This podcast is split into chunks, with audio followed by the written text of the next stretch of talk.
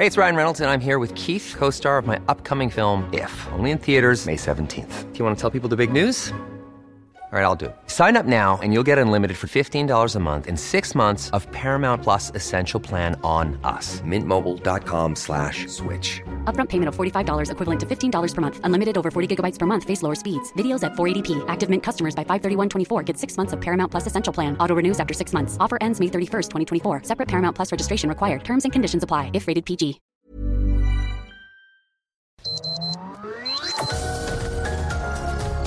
Heraldo Media Group presenta Sergio Sarmiento y Lupita Juárez. Información veraz y oportuna con un toque personal y humano. Por El Heraldo Radio, donde la H suena y ahora también se escucha.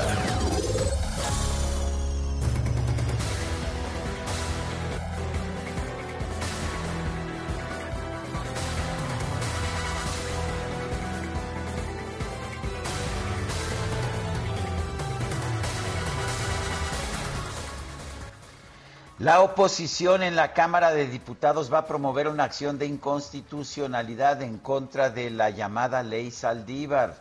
Los grupos parlamentarios allá en la Cámara del PAN, el PRI, Movimiento Ciudadano y el PRD dicen que la aprobación del artículo decimotercero transitorio de la Ley Orgánica del Poder Judicial pues lo que pone, lo que hace es comprometer la independencia del Poder Judicial, pero además lo cual es lo más importante desde el punto de vista jurídico, contraviene la Constitución. Este artículo transitorio, sostuvieron las fracciones en un comunicado conjunto, pretende supeditar al Poder Judicial al Ejecutivo Federal, subyugar en la vía de los hechos a un poder que para contribuir en la construcción de la democracia y garantizar los derechos fundamentales de las y los mexicanos requiere de autonomía e independencia.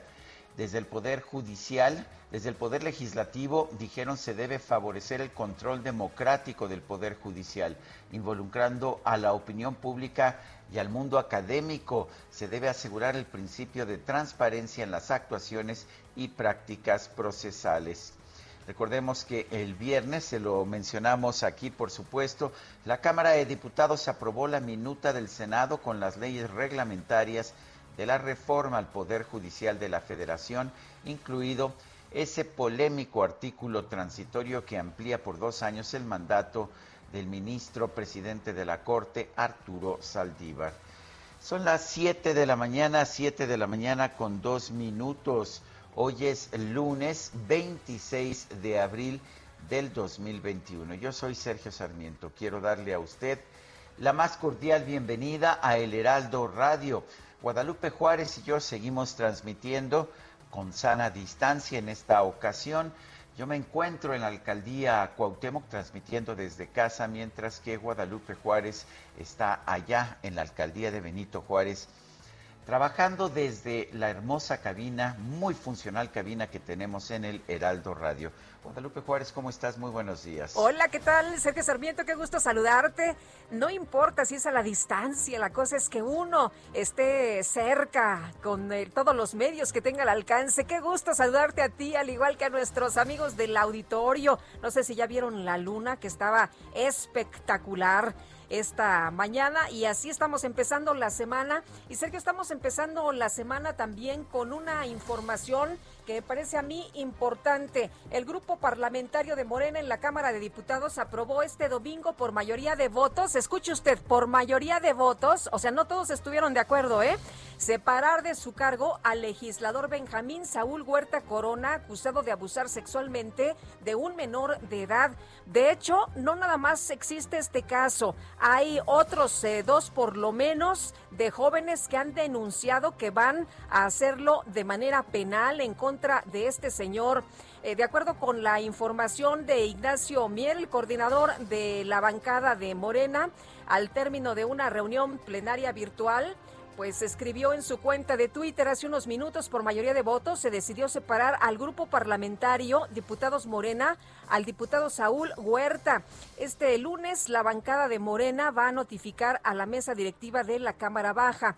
Fíjese usted, eh, no sé qué piense, pero bueno, considero que esta reacción de Morena ha sido tardía, ha sido tardía. Se acordarán ustedes que el pasado jueves el coordinador de, de Morena, Mier, había dicho que no se le sancionaría a este legislador en San Lázaro. ¿Y por qué no? Pues porque las acusaciones en su contra pues no, no eran por su trabajo como legislador, ¿no? ¿Qué dijo? No, pues no me puedo meter, lo hizo en su vida personal y muchos no dábamos crédito a lo que estábamos escuchando. Esto en torno pues a las acusaciones en contra de Benjamín Saúl Huerta Corona. Decía, estas acusaciones en su contra no son por su trabajo como legislador, son parte de su vida privada. Bueno, pues eh, este sábado, sin embargo, en sesión interna por unanimidad, la Comisión Nacional de Honestidad y Justicia del partido aprobó exhortar al coordinador de su grupo parlamentario de la Cámara de Diputados a separar de la bancada al diputado Huerta Corona y por ello, por ello este domingo, a raíz de la decisión tomada por esta comisión del partido, el dirigente de Morena, Mario Delgado, ordenó la salida inmediata del legislador de la bancada y del partido. Pues estaremos atentos de lo que ocurra justamente el día de hoy. Bueno, y en otros temas, los mexicanos nuevamente se colaron en la premiación del Oscar. En este caso fueron los mezcladores de audio, los sonidistas, como les llaman, Michelle Kutolenk, Jaime Bacht y Carlos Cortés. Ellos uh, recibieron el Oscar en la categoría de mejor sonido por la cinta El sonido del metal. Bueno, pues eh, participaban también en el equipo Nicolás Becker y Philip Blad y superaron, superaron este equipo a sus competidores de las cintas Greyhound, Mank, Noticias del Gran Mundo y Soul, que también fueron nominados al Oscar. Y bueno, pues uh, lo que dijo, lo que dijo eh, Nicolás Becker eh, a nombre de todo el resto del equipo es Gracias a la Academia por reconocer esta magnífica película, gracias por reconocer esta película maravillosa, a los colaboradores por su compromiso. El sonido de, del metal recibió apoyo de todo el equipo. Creemos que esta es una de las razones por las que ha sido recibida con tanta amabilidad. Es lo que dijo este hombre Nicolás Becker al recibir la estatuilla. Bueno, con este premio, Kutolank, quien estudió en Francia y cuenta con una especialidad en mezcla de sonido cinematográfico, se convirtió en la primera mexicana y en la cuarta mujer en la historia en ganar esta categoría. La cinta es dirigida por Darius Marder y aborda la historia de un baterista de una banda de rock que después de un concierto pierde el oído. Son las 7 de la mañana, 7 de la mañana con 7 minutos.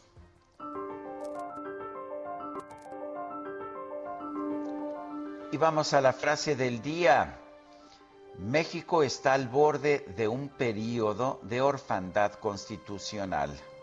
Diego Valadez, uno de los juristas más importantes de nuestro país.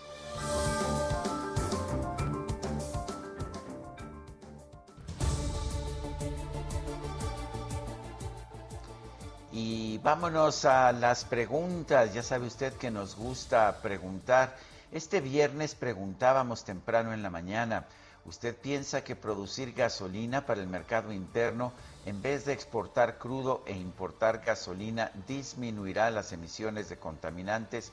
Nos dice que sí el 4.1%, nos dijo que no el 92.3%, no sabemos 3.6%. Recibimos 4.589 participaciones. Y esta mañana ya coloqué en mi cuenta personal de Twitter, arroba Sergio Sarmiento, la siguiente pregunta. ¿Debe la Suprema Corte rechazar la ampliación del mandato del presidente de la Corte? Nos dice que sí el 94.9%, que no el 4.6%. ¿Quién sabe? 0.5%. En 34 minutos hemos recibido 1.098 votos. Las destacadas del Heraldo de México.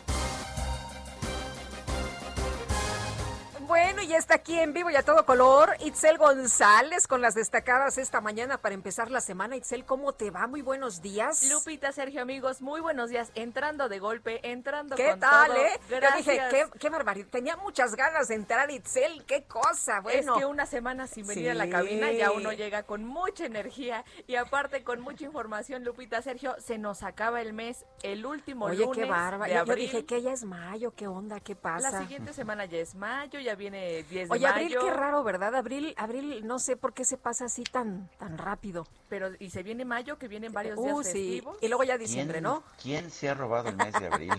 ¿Quién se ha robado? Sí, es la pregunta. oye, es la pregunta. Me lo hice desde el primero de abril, la verdad. Ah, bueno.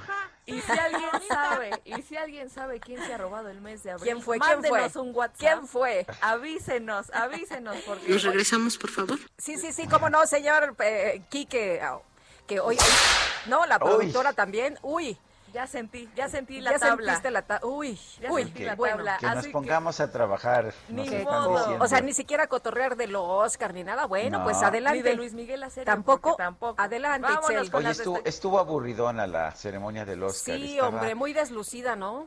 Muy Oigan. deslucida, este, no metieron, ya sabes, los fragmentos de Sí. las canciones. No, eh, nada, eh, nada, no- estuvo no- muy... El no DJ... metieron eh, clips sí, de no películas. invitaron al DJ Quique para ponerle ahí No, hombre, sí. Ah, sabor. yo creo que por eso está tan molesto el DJ Ah, Kike, Yo sí, creo que lo único, no. lo único que prendió Los fue el baile, No. el baile de Glenn Close. ¿Sí? Estuvo Eso bastante sí. divertido. Yo creo que fue lo único que levantó porque tampoco el tercer El señor de Brad Britt, el señor ¿eh? Brad Britt que ahí se, se emocionó, una de las ganadoras y porque pues imagínate, el señor Brad Britt estaba por ahí, yo también me hubiera emocionado y Yo también me hubiera y- no, todos no, los no, escalones no, porque no, no, no, no, no no. buscó la escalera, ella se subió por donde Sí, pudo porque estaba Brad Pitt. Qué cosa. Que- Oye, y los mexicanos, que fue una muy grata noticia. ¿no? Muy emocionante, Sí. muy emocionante Sí, para todos nosotros y porque es nues- nuestra representación, ¿no? Nos sentimos un muy poquito ganadores. orgullosos, sí, cómo no. Muy Poquito contentos, ganadores. contentos. Y ahora sí que nos pega la productora. Vámonos rapidito Uy. con las destacadas del Heraldo de México. En primera plana, entrevista a Jesús Ramírez, vocero presidencial. Reforma electoral va tras elección. En el gobierno dicen estar dispuestos a acabar con todas las prácticas clientelares y las anormalidades que el país ha vivido. País, marzo letal, feminicidios 3 por día, violencia familiar y violación también aumentaron en el encierro por la pandemia, de acuerdo al semáforo delictivo de Santiago Roel. Ciudad de México, otro paso, reabren las oficinas corporativas. Medio millón de trabajadores vuelven hoy a su labor presencial sin relajar las medidas sanitarias. Estados, Jalisco preparan filtro con cascarones. Lanzan campaña para recolectar el material con el que buscan limpiar el río Santiago, uno de los más contaminados del continente. Orbe, India, crisis está imparable. Miles de pacientes mueren camino a los hospitales por falta de oxígeno. América, adiós Cima, pierde en Toluca y se le va la opción de liderato que ya nadie le quita al Cruz Azul. Y finalmente, en mercados falta infraestructura, ven alza en la telefonía móvil. Expertos dicen que el Padrón Nacional de Usuarios va a subir el precio de los servicios al usuario.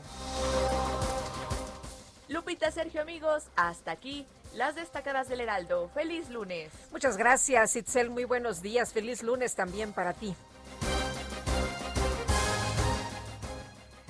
Son las 7 de la mañana con 13 minutos. Hoy es lunes 26 de abril del 2021. Le tenemos un resumen de la información más importante.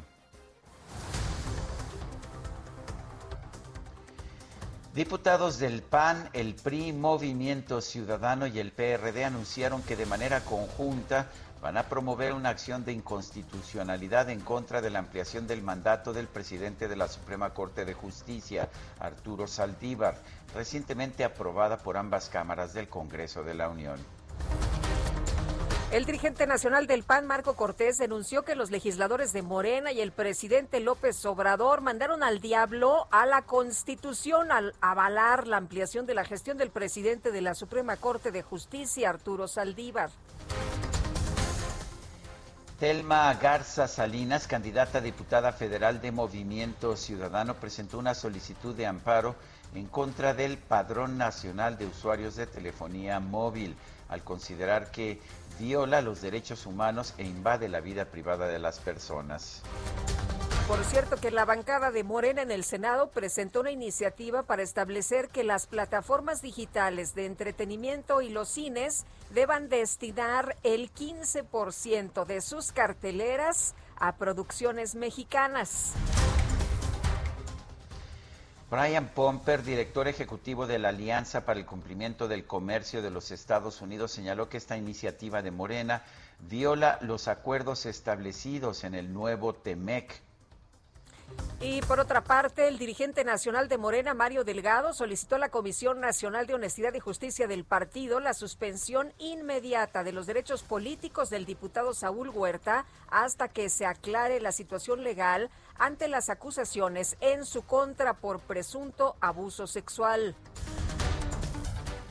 El coordinador de Morena en la Cámara de Diputados, Ignacio Mier, informó que por mayoría de votos los integrantes del grupo parlamentario decidieron separar de la bancada legislador Saúl Huerta, sí, el que ha sido acusado de abuso de un menor de 15 años. Este lunes se va a notificar a la mesa directiva sobre este acuerdo. Y el senador con licencia Félix Salgado Macedonio informó que este lunes va a comparecer ante el Tribunal Electoral como parte del proceso de impugnación que presentó en contra de la cancelación de su registro como candidato de Morena al gobierno de Guerrero. A través de Twitter, el presidente López Obrador informó que este domingo visitó la refinería de Ciudad Madero, Tamaulipas, para evaluar los resultados de los trabajos de modernización de las instalaciones. Este domingo en Cancún, Quintana Roo, se inauguró la cumbre global del Consejo Mundial de Viajes y Turismo con la participación de los líderes de las compañías más importantes de este sector.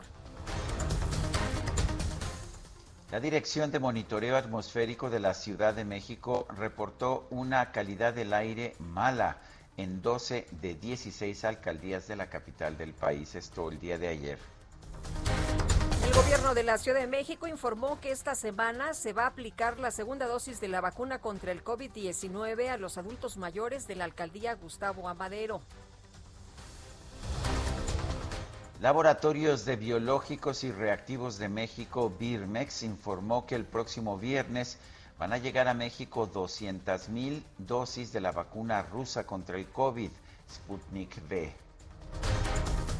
La Secretaría de Relaciones Exteriores informó que este domingo el canciller Marcelo Ebrard viajó a Rusia para realizar una gira en la que abordará los avances de las conversaciones con autoridades de ese país para realizar el envasado final de la vacuna Sputnik V aquí en México.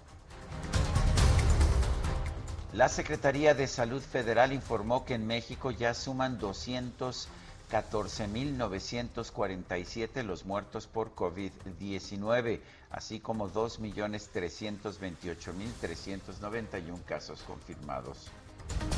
El semáforo de riesgo epidemiológico del gobierno federal estableció que los estados de Campeche, Chiapas, Coahuila, Veracruz, Jalisco y Guanajuato ya se encuentran en color verde, mientras que otras 20 entidades están en amarillo y 6 en naranja.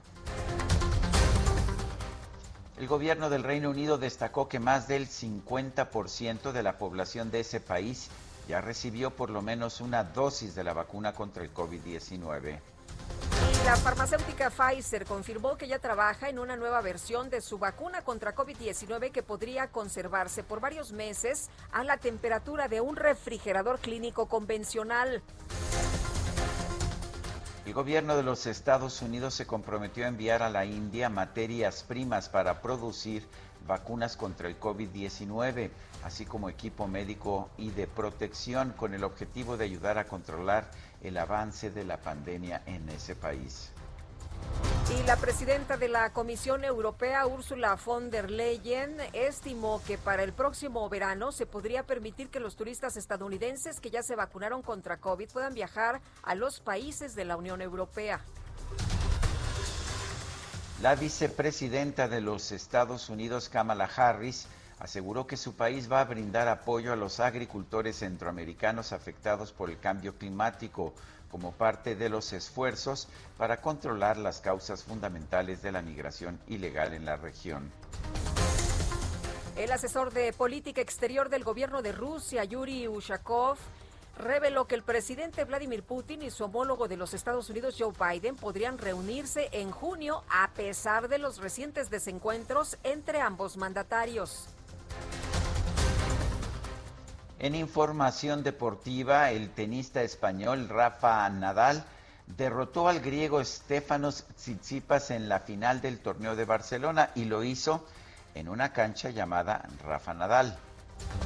Hombre, oye, ¿y los mezcladores de audio mexicanos?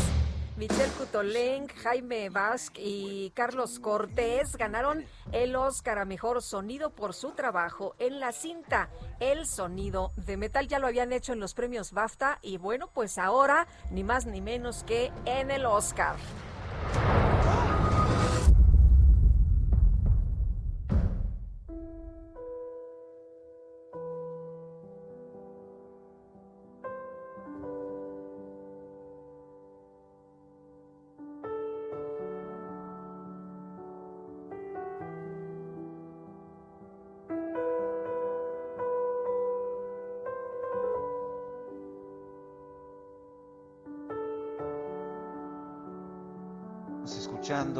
Piano tranquilo, el piano de reflexión, el piano de meditación del pianista italiano Ludovico Einaudi. Él escribió la música de la película Nomadland, que ganó el premio a mejor película, ganó el premio también a mejor dirección. Hoy vamos a estar, ah, hoy vamos a estar escuchando música nominada para el Oscar. Y empezamos con esta, si te parece, de Ludovico Einaudi, que se llama Oltremare.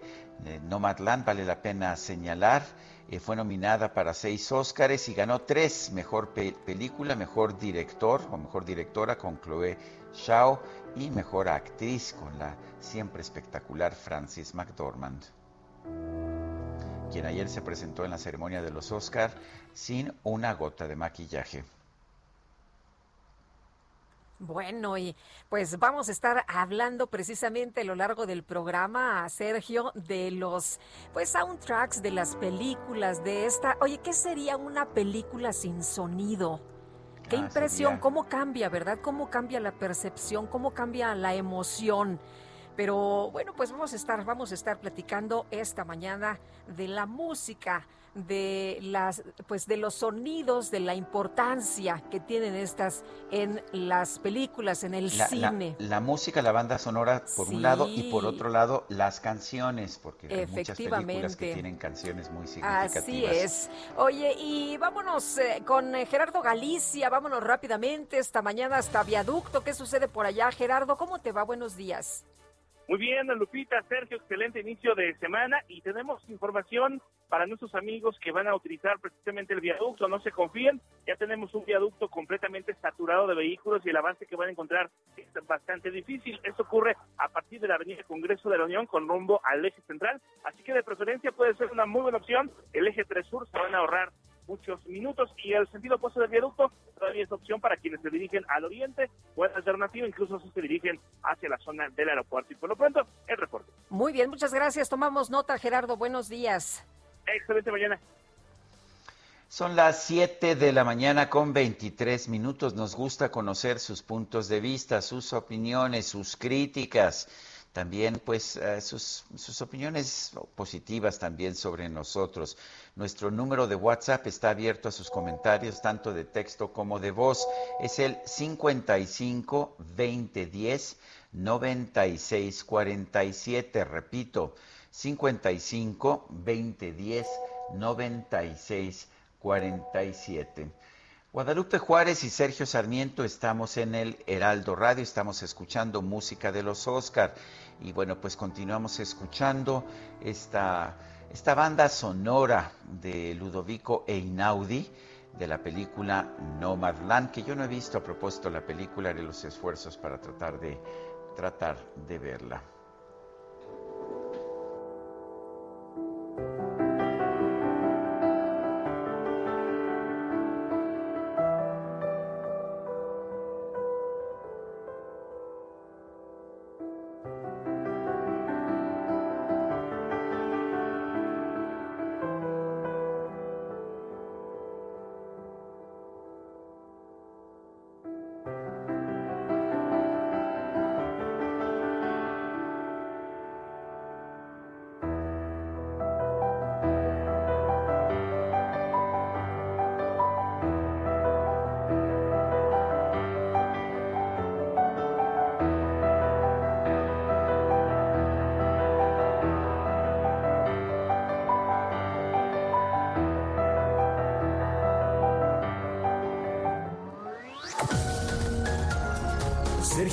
Y Lupita Juárez quieren conocer tu opinión, tus comentarios o simplemente envía un saludo para ser más cálida esta mañana. Envía tus mensajes al WhatsApp 5520 109647. Heraldo Radio, la HCL se comparte, se ve y ahora también se escucha.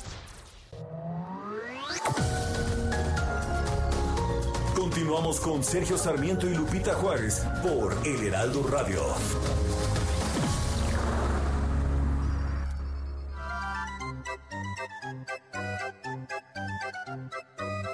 El 26 de abril se celebra el Día Internacional del Humor, que da origen a bromas y críticas sociales y tiene efectos en nuestro sistema nervioso que permiten descargar niveles de tensión acumulados en el cuerpo.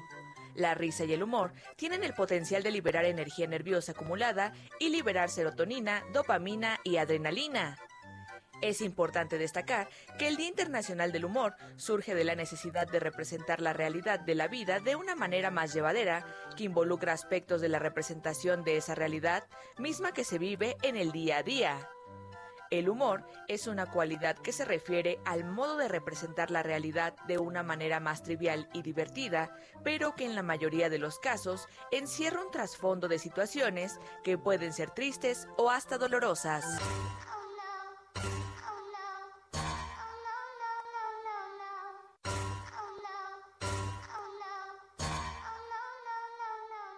¿Ya estamos al aire? Avísenme.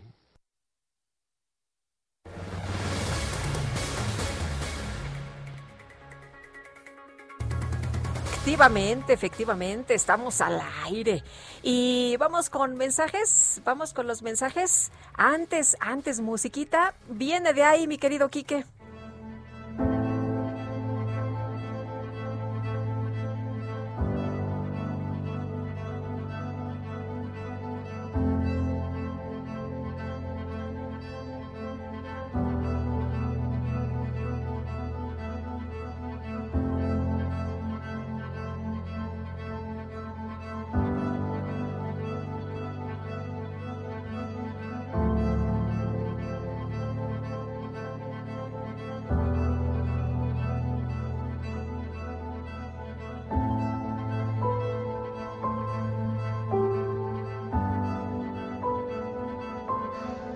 Pues, ¿qué crees? También la, la cinta sonora, la banda sonora de El Padre, The Father, eh, fue hecha por el compositor y pianista italiano Ludovico Einaudi. De manera que estamos escuchando ahora este tema, el tema principal de la película El Padre. El Padre ganó el Oscar al mejor guion adaptado con Christopher Hampton y Florian Zeller. También a mejor actor principal, mejor protagonista Anthony Hopkins. ¡Bravo! Claro, pero como no estaba presente, Sí, eh, hombre. no, no le permitieron hablar. Me parece que eso pues no ayuda en nada, no ayuda en nada. Pero bueno, Todo el mundo esperaba por ahí algún discurso, algunas palabras, algún video, algún enlace, pero pues no, nos quedamos con las ganas, pero la verdad es que Anthony Hopkins es uno de los mejores actores que hay. Oye, yo lo recuerdo, me impactó mucho en aquella película que fue pues un parteaguas, ¿no? En las películas de, de suspenso, esta del silencio de los inocentes. Claro. Pero tiene muchísimas otras, por supuesto. Efectivamente, es uno de los grandes actores y, y, bueno, pues tiene más de 80 años. Yo entiendo que no haya querido viajar a Hollywood, pero pues me parece, me parece, pues me parece muy bien que se le haya dado pero qué lástima que no se le haya permitido hablar, aunque sea pues a la distancia. Pero en fin, tenemos mensajes de nuestro público. Sí, fíjate Sergio que una persona del auditorio me dice que si no vimos el mensaje de Gerardo Fernández Noroña, que publicó eh, hace unos días en el que dice que todas expresa que toda su solidaridad con el compañero Saúl Huerta ante el cobarde ataque de la derecha, omitiendo que todo fue consensuado. Saúl Huerta, pues este señor al que se acusa de haber abusado no de uno, sino de varios jóvenes.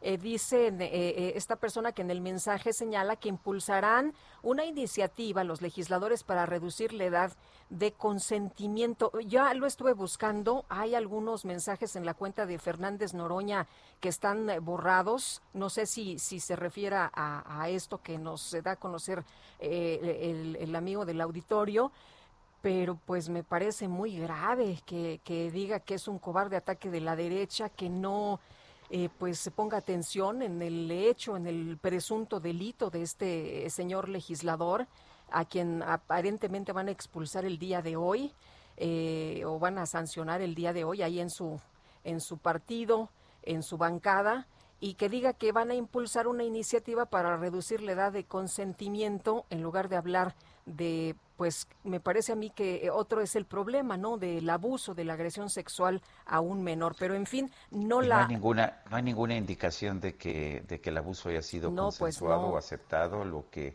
eh, hablamos de hecho con la madre de, este chico y lo que nos dice es otra cosa y lo que nos dice es que al chico lo drogaron. Pues sí.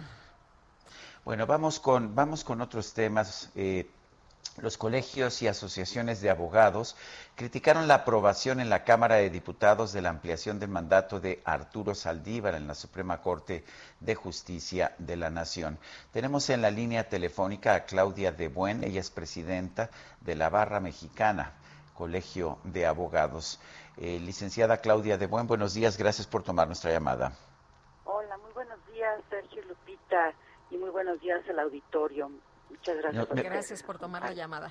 Me gustaría conocer la, la, posición de esta barra mexicana, el Colegio de Abogados, sobre precisamente esta, pues esta modificación a un mandato que está en la Constitución. ¿Qué opinan ustedes?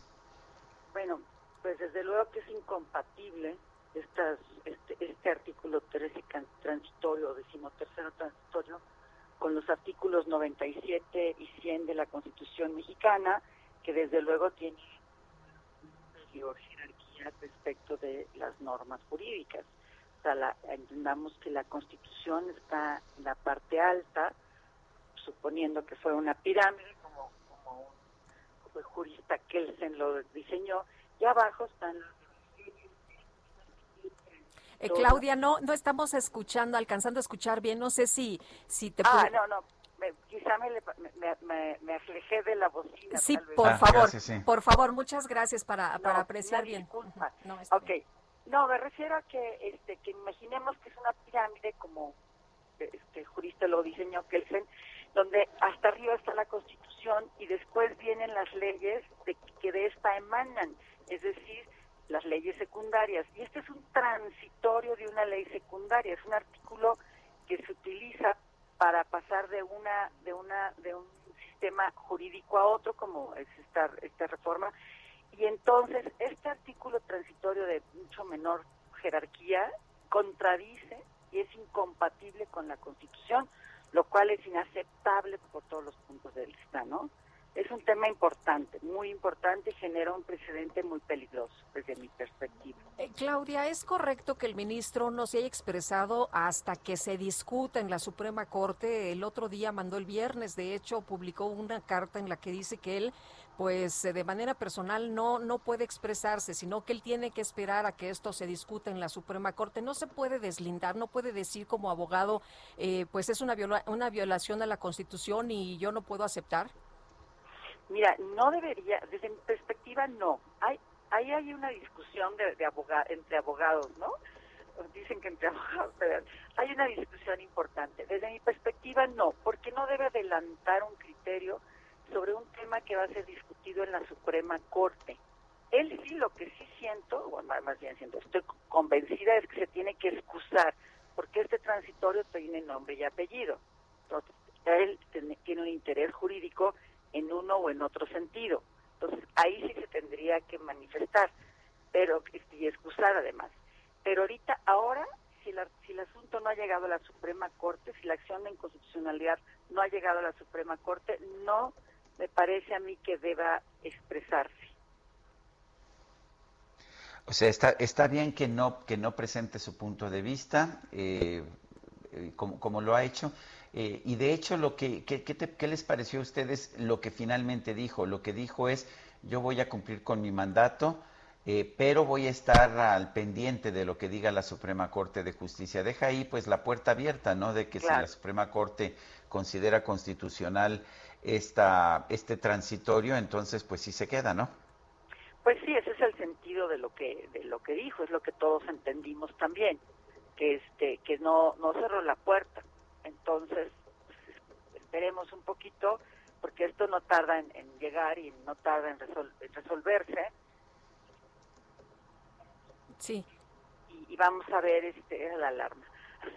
y vamos a ver qué, este, pues, qué, qué opina la Corte. A mí me parece que conociendo a los, a los ministros, tendrán que determinar la inconstitucionalidad inmediata de esta disposición.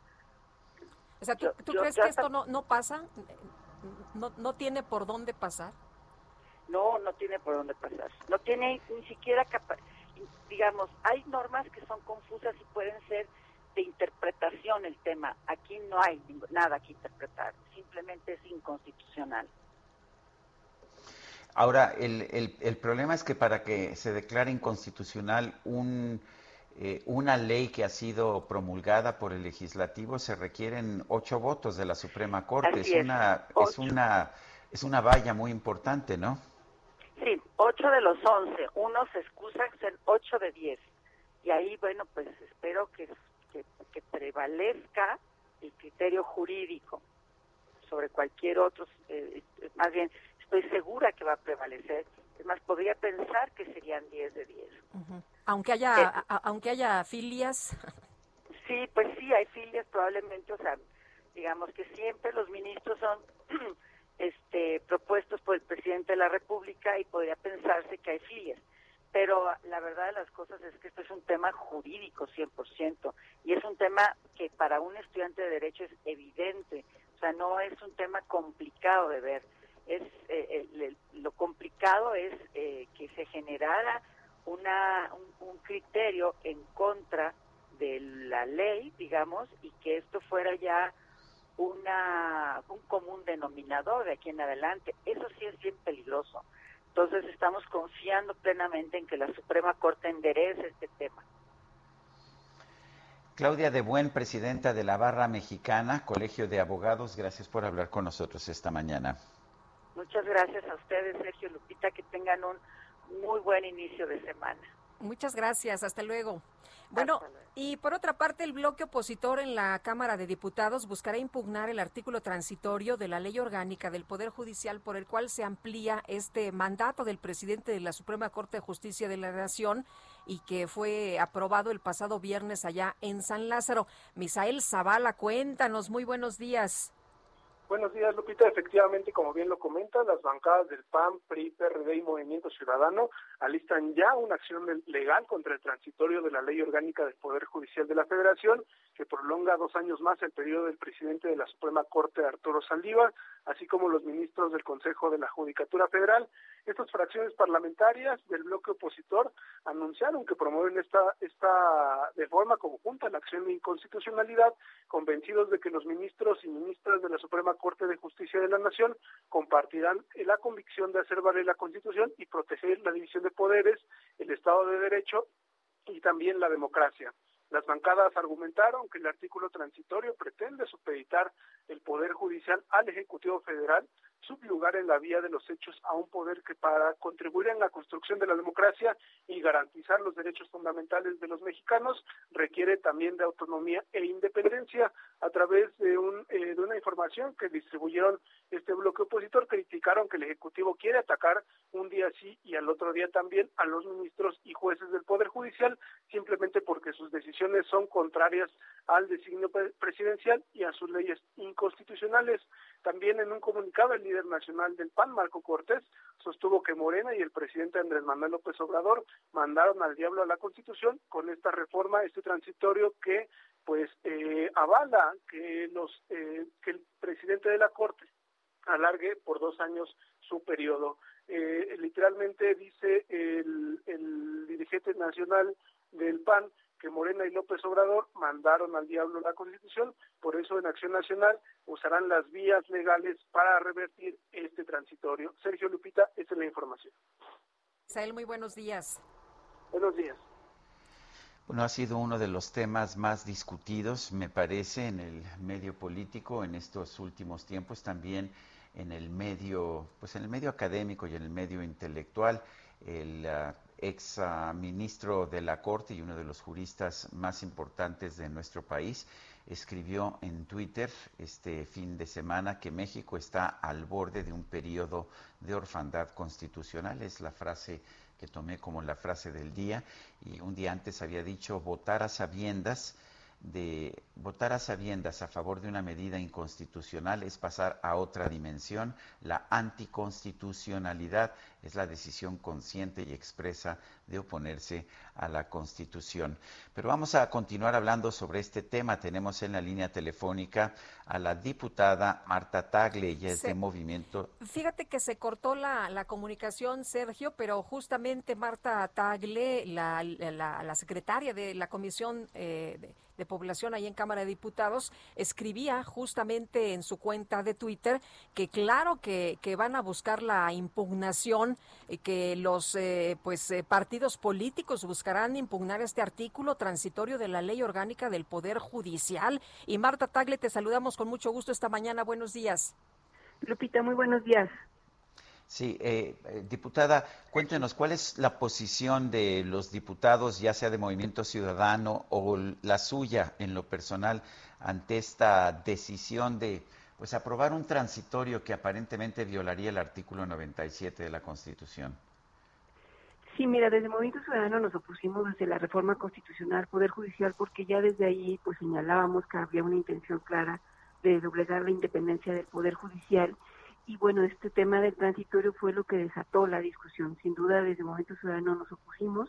¿Y por qué? Porque el tema tiene que ver con la independencia del Poder Judicial para que efectivamente no estén doblegados ni a una persona ni a otro poder, que es un poco lo que se está viendo eh, con esta reforma. ¿Por qué? Porque se centralizan muchas funciones en lo que es la, presidencia del Consejo de la Judicatura Federal que eh, ocupa el, ministro presidente, ¿no? Y que eh, pues el argumento que están utilizando es que se requiere ampliar su periodo para implementar una reforma y ampliar plazos de esta manera pues generaría un presidente eh, importante como ya lo vimos por ejemplo cuando se discutió la ley Bonilla que afortunadamente ahí decidieron en contra porque genera un precedente para que después justamente cualquiera quiera por la vía de la ampliación de un plazo eh, eh, extenderse en su mandato el mandato para el cual fue electo. Y eso nos parece muy grave.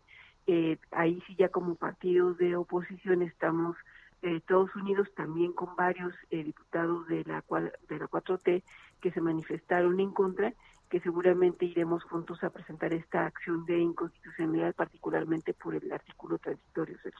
Eh, Marta, ¿cómo viste la carta? No sé si tuviste oportunidad de, leerla, eh, la carta del ministro Saldívar. Eh, tú decías, bueno, tenemos 167 votos, vamos a lograr la impugnación, por supuesto, pero ¿cómo viste esta carta del ministro Saldívar? Él dice que no se va a quedar los dos años, pero que tiene que esperar a que haya una votación en la Suprema Corte de Justicia que se resuelva ahí.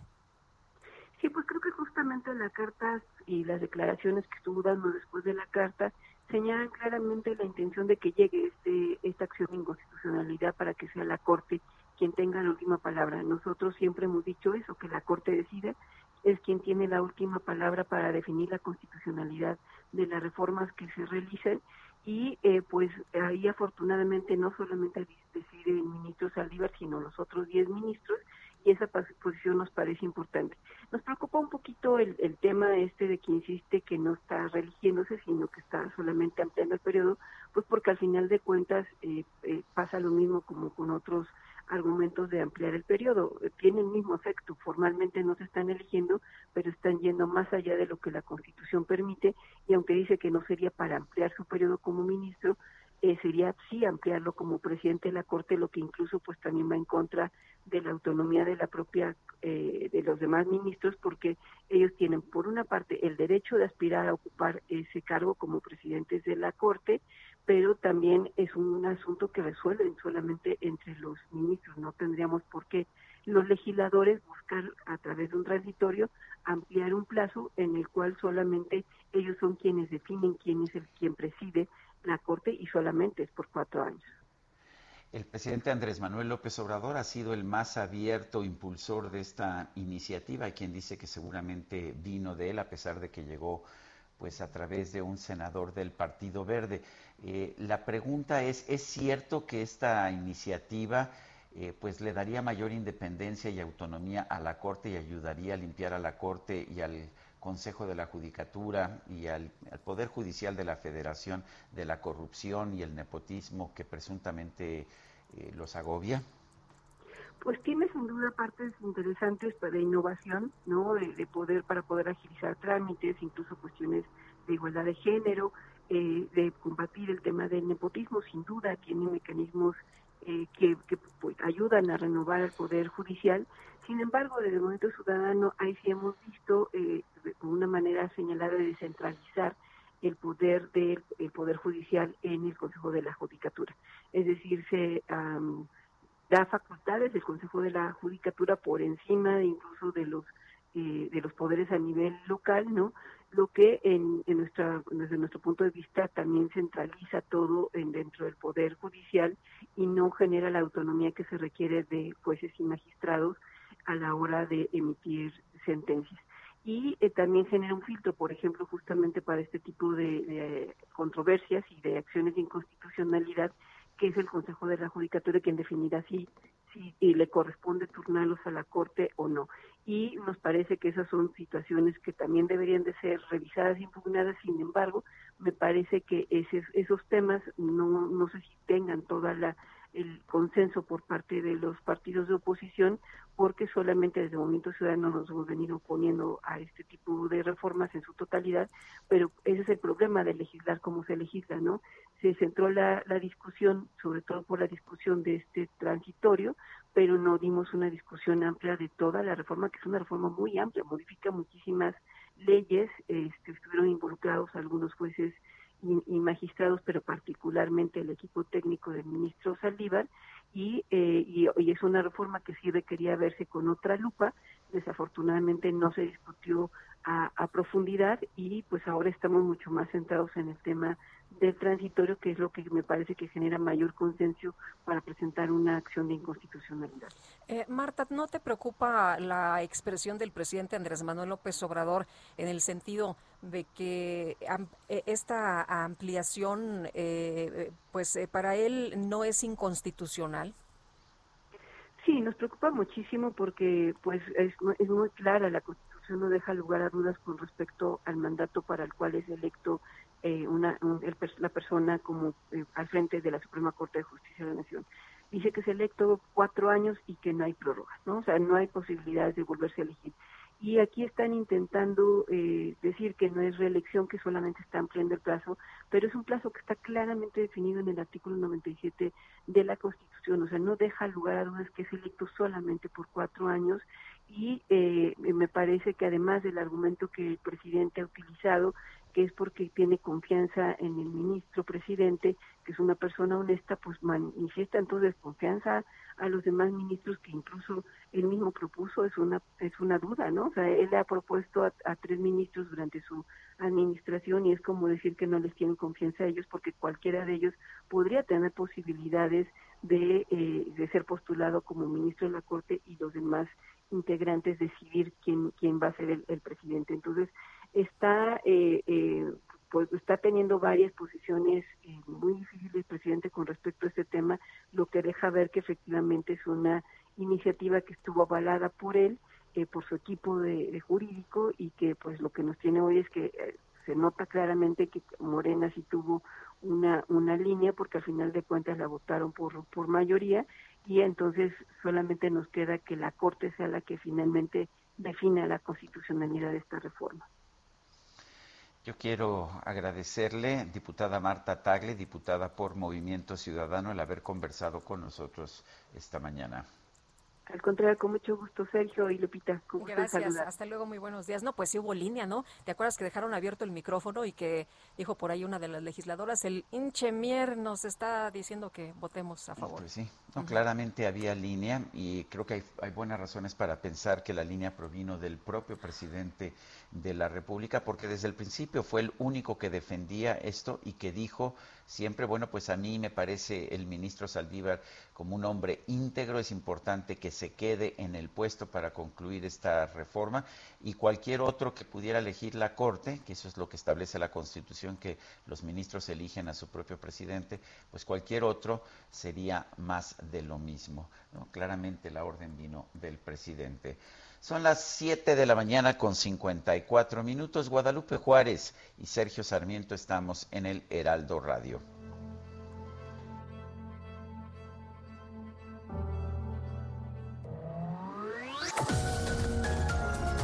Sergio Sarmiento y Lupita Juárez quieren conocer tu opinión, tus comentarios o simplemente envía un saludo para ser más cálida esta mañana.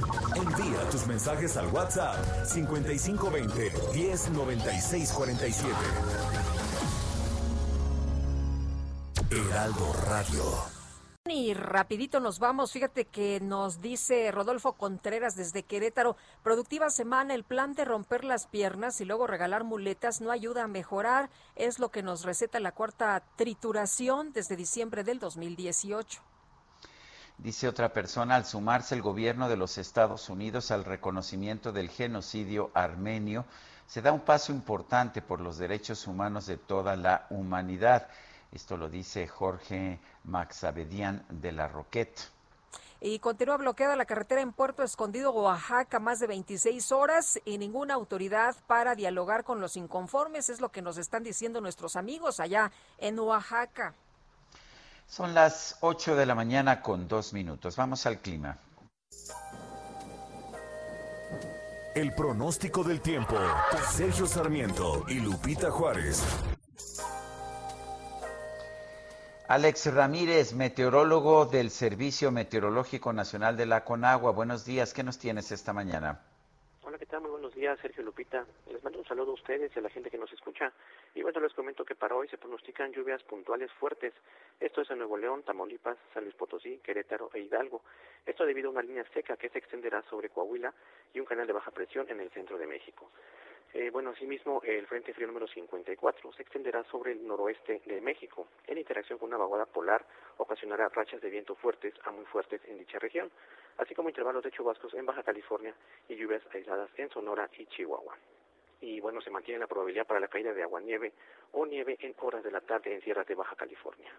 Eh, bueno, finalmente, un sistema de alta presión en niveles medios de la atmósfera generará ambiente caluroso a muy caluroso sobre gran parte del territorio nacional, con temperaturas que pueden superar los 40 grados centígrados en Michoacán, Guerrero, Oaxaca, Chiapas, Veracruz, Tabasco y Campeche. Y bueno, para la Ciudad de México se prevé cielo medio nublado, eh, con brumas por la mañana y nublado hacia la tarde con probabilidad de lluvias e intervalos de chubascos acompañados de descargas eléctricas y posible caída de granizo. El ambiente será cálido a caluroso por la tarde y el viento será de componente sur de 10 a 20 kilómetros sobre hora. En cuanto a la temperatura máxima, se pronostica que sea de 27 a 29 grados centígrados y la temperatura mínima eh, para mañana será de 13 a 15 grados. Ese es el pronóstico meteorológico. Muchas gracias, Alex Ramírez. Muchas gracias, hasta luego. Bueno, y ayer se celebró la edición 93 de los premios de la Academia con un formato distinto a causa pues de este problema mundial por COVID-19 y Rafael Sarmiento, conductor del Oscar en español para América Latina. ¿Cómo estás? Muy buenos días. ¿Qué tal, Lupita? ¿Cómo te va? Muy buenos días. Hola, Rafa. Oye, ¿cómo sentí? Buenos días, ¿qué tal? Gracias, Rafa. En primer lugar, ¿cómo sentiste el ambiente total? Yo, a mí me parecieron desangelados estos Óscares, pero no sé si era yo, sentí que, a ver, no estuvimos escuchando las canciones a lo largo de la presentación, eh, tuvimos muy pocos clips de las películas, eh, eh, como que los discursos fueron mucho más prolongados. No sé, ¿qué opinas tú? tristemente coincido contigo y creo que es el sentir general. Ayer tuvimos una entrega del Oscar diferente, también obligado por las circunstancias, pero creo que también se desaprovechó la oportunidad de innovar en muchos sentidos. Eh, es la segunda vez en la historia del Oscar que no cuenta con un anfitrión, con un eh, conductor principal. Eh, estuvieron varios actores presentando las categorías, pero es cierto, tuvo un ritmo y una cadencia bastante tirado para abajo, un poco tedioso. Eh, los números musicales que tradicionalmente se van repartiendo durante la, durante la ceremonia, eh, en esta ocasión estuvieron eh, grabados desde diferentes puntos y fueron expuestos en el pre-show, en, en, esta alfombra roja y, programa previo a la entrega per se. Había cuestiones muy raras. Eh, esta, esta entrega, hay que decirlo, fue producida por Steven Soderbergh. Steven Soderbergh es un cineasta eh, muy respetado, muy creativo y muy bueno, pero creo que eh, sí fallaron a la hora de planear los Óscares. Es cierto, fue una entrega que se sintió larga a pesar de que duró media hora menos de lo que solían eh, durar antes, tres horas y media, antes eran cuatro, y eh, no había una orquesta eh, acompañando, entonces hubo largos periodos de silencio o de gente hablando sin música de fondo que desangelaba un poco.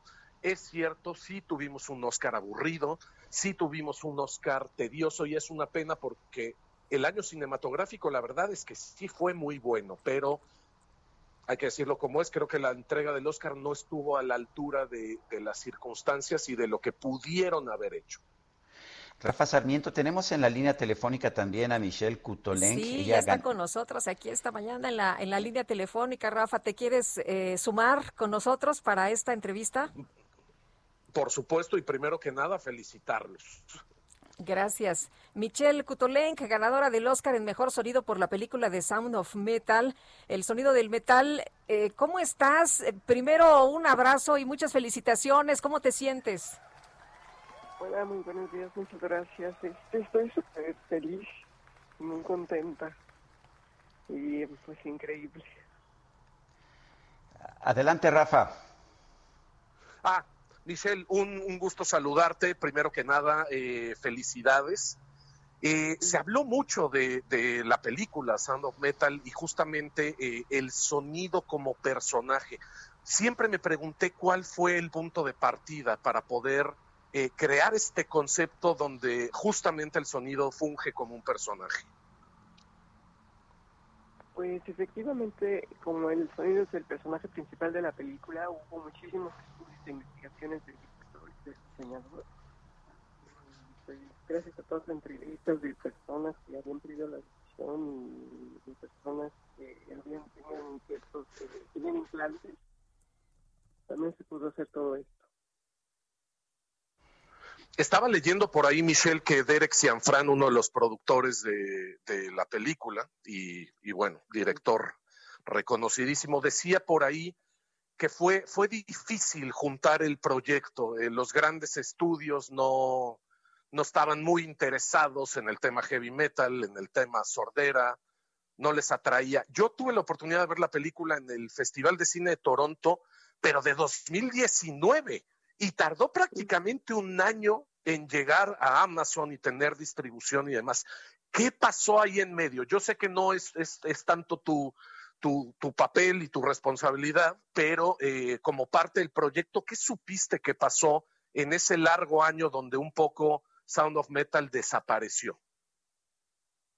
Eh, no, por lo que estoy justamente en Toronto fue que Amazon compra la película y ahí es donde más bien eh, quieren afinar ciertos detalles y luego ya más bien, por lo que tengo entendido, se atraviesa la pandemia y es por eso que tarda un poco en estrenarse. Eh, tenemos ya nominaciones. Una última pregunta, perdón, Sergio. no, adelante. aprovechar que está Michelle ahí. Yo quería preguntar, este, eh, me llama mucho la atención el, el, oficio de, de, los cineastas mexicanos. Tenemos ya Óscares ganados y nominaciones en actuación, en fotografía, en documental, en sonido, en diseño de arte, en maquillaje, etcétera. ¿Qué lectura general le podrías dar a esto? el talento, pero no los fondos? Eh, no, justamente creo que eso, em, de todas estas nominaciones son efectivamente que hay mucho talento y que, mm, pues sí, hay personas que están haciendo eh, su trabajo en un muy buen nivel y, pues eso es, es increíble que, que cada vez haya más reconocimiento de esta parte y que haya mucha calidad en el trabajo. Michelle, era un equipo muy grande, era un equipo muy grande de cinco ingenieros de audio. ¿Es difícil trabajar con un equipo tan grande? No, en realidad el equipo para una película americana, estadounidense, era relativamente pequeña comparado a otras películas que también estaban nominadas en donde y en superproducciones en donde hay muchísima gente más involucrada. No, en realidad eh, pues estaba muy bien pues, coordinado y organizado y entonces no es tan, tan difícil en ese sentido. Eh, Había inclusive una, una unidad en Finlandia, ¿no? Exacto, sí, los que, los que están haciendo todos los sonidos incidentales, sí, el diseñador eh, quiere trabajar con ellos porque él gusta mucho su trabajo. sí, es como multicultural y hay personas de varios países. Eh, Michelle, ¿cómo se involucraron en este proyecto? ¿Cómo les llega este proyecto y cómo lo empiezan a, diseñar, a desarrollar? Eh, el director eh, llama a Nicolás el supervisor francés, porque es un artista sonoro porque trabaja fuera de lo convencional justamente como el sonido es uno de los eh, principales actores, necesitaba una aproximación distinta y por eso le llama Nicolás Beck. Eh, ya después Nicolás es que también con esta aproximación distinta eh, les recomiendan que venga a México a trabajar. Eh, esto poco puede tratar de lo y poco convencional y por eso es que, viene a México. Muy bien. Michelle, yo quiero agradecerte que nos hayas tomado esta llamada. Un fuerte abrazo, nuestras felicitaciones más calurosas. Muchas gracias. Gracias. Oye, Felicidades, Michelle. Y, Rafa, ¿cómo, ¿cómo viste esta película? ¿Qué, qué te pareció? ¿Qué, qué sensación te, te, te deja? con, ¿Con qué te quedas? Eh, con muchas cosas. Para mí era una de las mejores películas eh, del año, sin duda. Eh, sí me llamó mucho la atención lo que justamente decía hace un momento de haber visto la película en el Festival de Cine de Toronto de hace un año y de pronto eh, pues no había pasado mucho con ella, no había tenido distribución, no había tenido una salida. Eso también abre el debate en cuanto a, a las nuevas formas de consumo, a las nuevas plataformas. Hay que decirlo, también ellos están apostando por una serie de formatos y de tonos que quizá los grandes estudios no están apostando. A Scorsese le llevó 10 años hacer el irlandés, encontró salida en Netflix, Alfonso Cuarón eh, necesitaba 20 millones de dólares para hacer una película en blanco y negro, hablada en español y en mixteco. No había forma de conseguir ese dinero, Netflix lo puso. Amazon ahora compra una película como esta, entonces, eh, pues creo que tenemos también ahí una gran ventaja y una salida laboral para muchos creadores. Eh, la película como tal a mí me parece fascinante, me parece diferente y me parece además muy honesta. Los primeros 20, 25 minutos es, es una película durísima y quizá hasta violenta sonoramente, y después entra en otro tono, tiene una curva eh, emocional muy interesante. Y bueno, pues es que también hay que ver la gente que está eh, detrás de esto, ¿no? Eh, decía hace un momento eh, Derek Cianfran, que es un, director que a mí me gusta mucho. Eh, era muy fan del heavy metal de Dave Lombardo, el baterista de la banda Slayer, y justamente a partir de esa afición nace la historia. Y es una historia que van juntando y que van coescribiendo entre varios cineastas, entonces creo que quedó una gran, gran película, una película chiquita, independiente y que finalmente pues eh, se llevó varios premios, varias nominaciones y que una vez más eh, el cine independiente empieza a dar la cara por la calidad de varios años para acá en la entrega de los Oscars, la mayoría de las películas nominadas son películas de producción independiente. Los grandes estudios sí están quedando un poco relegados de esta parte. Muy bien, pues Rafa, como siempre agradecemos que puedas platicar con nosotros. Te mandamos un abrazo. Al contrario, un placer, por supuesto, estar eh, hablando, discutiendo todos estos temas con ustedes. Les mando un abrazo grande y muy buenos días. Gracias, Rafa. Son las 8 de la mañana con 16 minutos y bueno, pues allá, allá aquí en México, eh, las comisiones del Senado van a discutir una nueva ley federal de cinematografía. Y bueno, este proyecto pretende establecer unas bases para que el Estado mexicano proteja y conserve el patrimonio cultural cinematográfico. Además, establece reglas, busca establecer reglas como, por ejemplo, tener un mínimo de 15% para la exhibición de películas nacionales. Quiere decir que pues las cadenas de, de cines tendrían la obligación de presentar pues estas cadenas, estas películas nacionales, independientemente de lo que quiera el público, independientemente de que nadie las vaya a ver, eso es lo que buscaría esta nueva ley federal de cinematografía. La, iniciativa proviene del senador eh, Ricardo Monreal, coordinador de Morena en la Cámara de Senadores, pero los legisladores de las dos comisiones, de las comisiones en en, las dos ah, cámaras van a, pues van a considerar precisamente esta nueva ley federal de cinematografía que desde el primer momento está resultando muy controvertida. Y vámonos, vámonos ahora con el Químico Guerra. Ya son las 8 de la mañana con 17 minutos. El Químico Guerra con Sergio Sarmiento y Lupita Juárez. Químico Guerra, ¿qué tema escogiste para empezar la semana? Buenos días. Un tema muy interesante, Sergio Lupita, buenos días. Consecuencias de la cumbre climática que llevó a cabo jueves y viernes, de la cual hemos estado hablando, pero ya tiene consecuencias, desde luego, cuando el país más grande del mundo, con el mayor poderío económico, pues convoca, ¿verdad?, una cumbre mundial, pues eso normalmente trae consecuencias.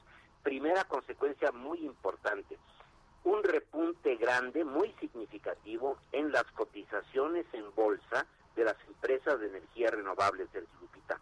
Hace unas horas apenas, iniciando el lunes en Europa, en el Acciona, Audax, abrieron con incrementos del 7 y 8% en un día. En este momento, mientras estoy hablando con ustedes, Nextera y Excel Energy en los Estados Unidos son de los más grandes ¿no? fabricantes de aerogeneradores, por ejemplo, de eh, parques fotovoltaicos están repuntando espectacularmente. Sergio Lupita, se espera un boom precisamente en este tipo de empresas.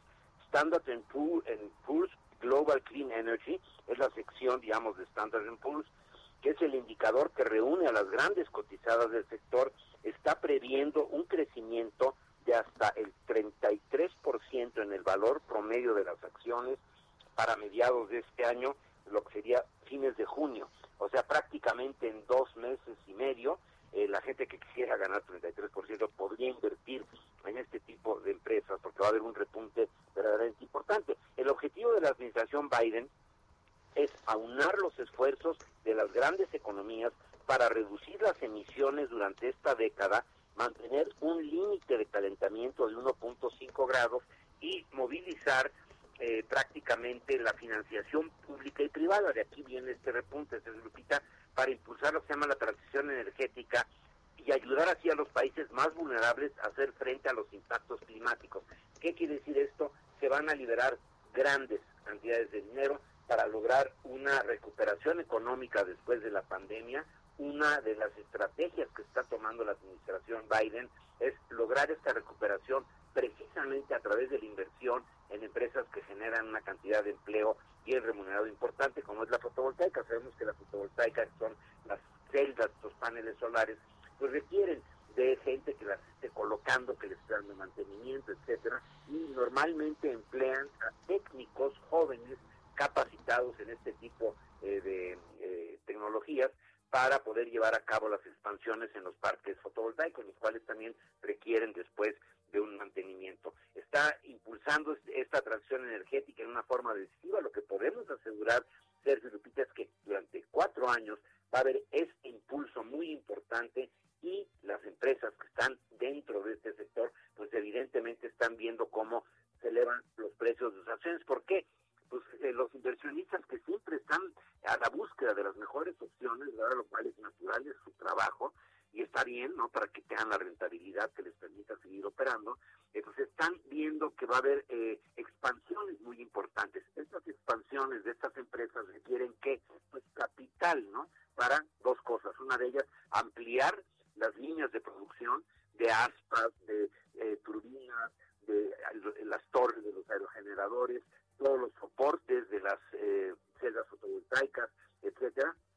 Y segundo, se va a hacer una investigación seguramente una especie de lo que sucedió con las vacunas del COVID, porque pues van a tener que entrar a esta cuarta generación ya de producción de electricidad limpia, pero con una característica mucho más barata. Por lo tanto, los tomadores de decisión en las cuestiones energéticas en los países razonables, ¿no? van a buscar siempre la mejor opción desde el punto de vista económico, como produzco kilowatt hora más barato, ya sea en un monopolio estatal como en los países autoritarios o en libre competencia como es Europa, Estados Unidos, Japón, Corea del Sur, etcétera, pero van a buscar siempre cómo puedo yo ofrecer el kilowatt hora más barato para ganar la competencia. Esto va a requerir de investigación, esta investigación requiere de recursos y ahí están o sea, con la seguridad de que van a estar durante los próximos años los recursos, ah, está habiendo una prácticamente una burbuja, un gran boom en las empresas de energía renovables. La primera consecuencia de la cumbre climática, Sergio Lupita. Pues muchas gracias, gracias, Químico. Al contrario, buen inicio de semana. Es el Químico Guerra. Bueno, y en otros, en otros temas vamos con Paris Salazar, nos tiene información. Adelante, París. Buenos días, Sergio Lupita, amigos, amigos del Heraldo. Así es, y es que el presidente de México, Andrés Manuel López Obrador, y la vicepresidenta de Estados Unidos, Kamala Harris, sostendrán un encuentro virtual para abordar la ampliación de los programas Sembrando Vida en Centroamérica. Y es que a través de un mensaje en redes sociales, el secretario de Relaciones Exteriores, Marcelo Ebrard, informó que el encuentro se realizará el próximo 7 de mayo. En este encuentro se abordará la cooperación para hacer frente a la pandemia, así como la propuesta de México para extender el programa Sembrando Vida en Centroamérica y hacer frente a la migración forzada por la pobreza. Marcelo Ebrard confió en que será una conversación productiva y cordial y recordar que el pasado 22 de abril, durante la participación en la cumbre de líderes sobre el cambio climático, el presidente López Obrador propuso a su homólogo John Biden implementar el programa de plantación y reforestación Sembrando Vida en Guatemala, El Salvador y Honduras, como una medida para ofrecer oportunidades de empleo y frenar la migración hacia los Estados Unidos. Y es que Sembrando Vida en Centroamérica tiene el objetivo de crear 1.2 millones de puestos de trabajo y plantar tres 3 mil millones de árboles, así como un programa de visas de trabajo temporal y acceso a la ciudadanía estadounidense. Y bueno, este encuentro virtual es parte del seguimiento de la conversación entre los presidentes López Obrador y John Biden el pasado 1 de marzo. Y bueno, en este encuentro el presidente mexicano estará acompañado por los secretarios de Relaciones Exteriores Marcelo Ebrard y la secretaria de Economía Tatiana Cloutier. Sergio Lupita, esta es la información. Paris Salazar, muchas gracias. Buenos días. Son las 8 con 24 minutos. Guadalupe Juárez y Sergio Sarmiento estamos en el Heraldo Radio. Regresamos.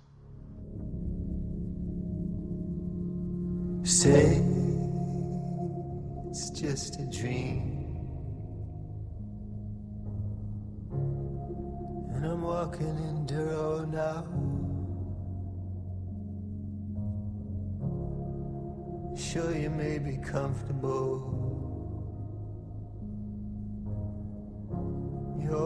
Got something to say.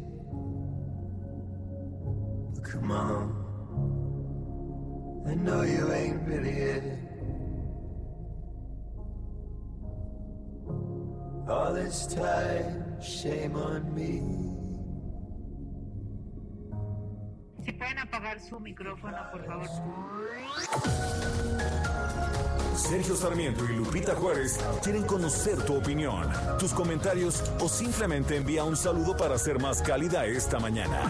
Envía tus mensajes al WhatsApp 5520 109647.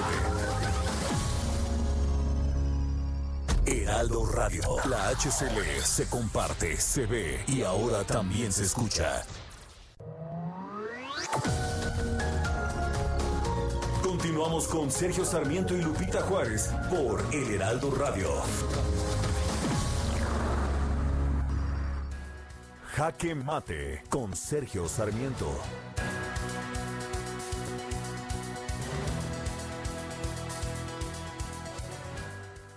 Nos dice el presidente de la República, así como el presidente de la Suprema Corte de Justicia de la Nación, que lo que ellos quieren es tener un poder judicial autónomo e independiente.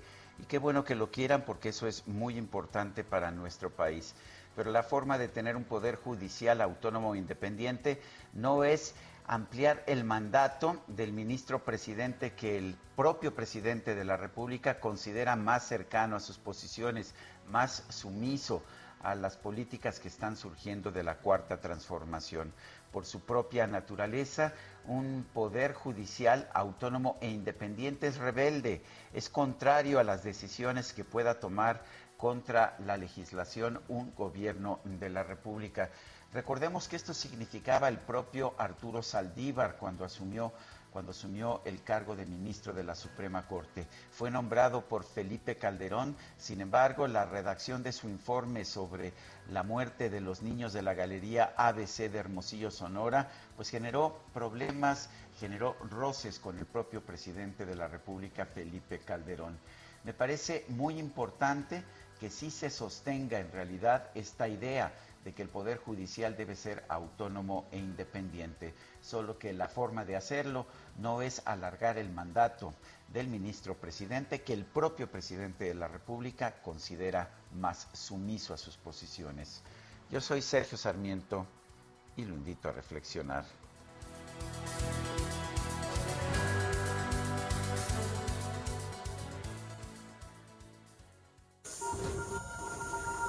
Reporte Metro con Palmira Silva.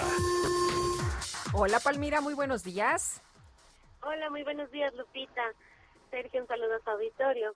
Les informo que en estos momentos registramos afluencia alta en la red y un intervalo aproximado de paso entre trenes de 4 minutos en las líneas 1, 3, 7, 12 y B y de 5 minutos en las líneas 2, 5 y A. Les recordamos que todas las estaciones de la línea 4 se encuentran abiertas y ofreciendo servicio con normalidad. Les recomendamos planificar su viaje y anticipar su salida. Esta es la información por el momento. Que tengan un excelente inicio de semana. Igualmente, Palmira, buenos días. Gracias, hasta luego. Bueno, son las, uh, son las 8 de la mañana con 33 minutos. Vamos con los especiales de la silla rota. Jorge Ramos nos tiene el especial de esta mañana.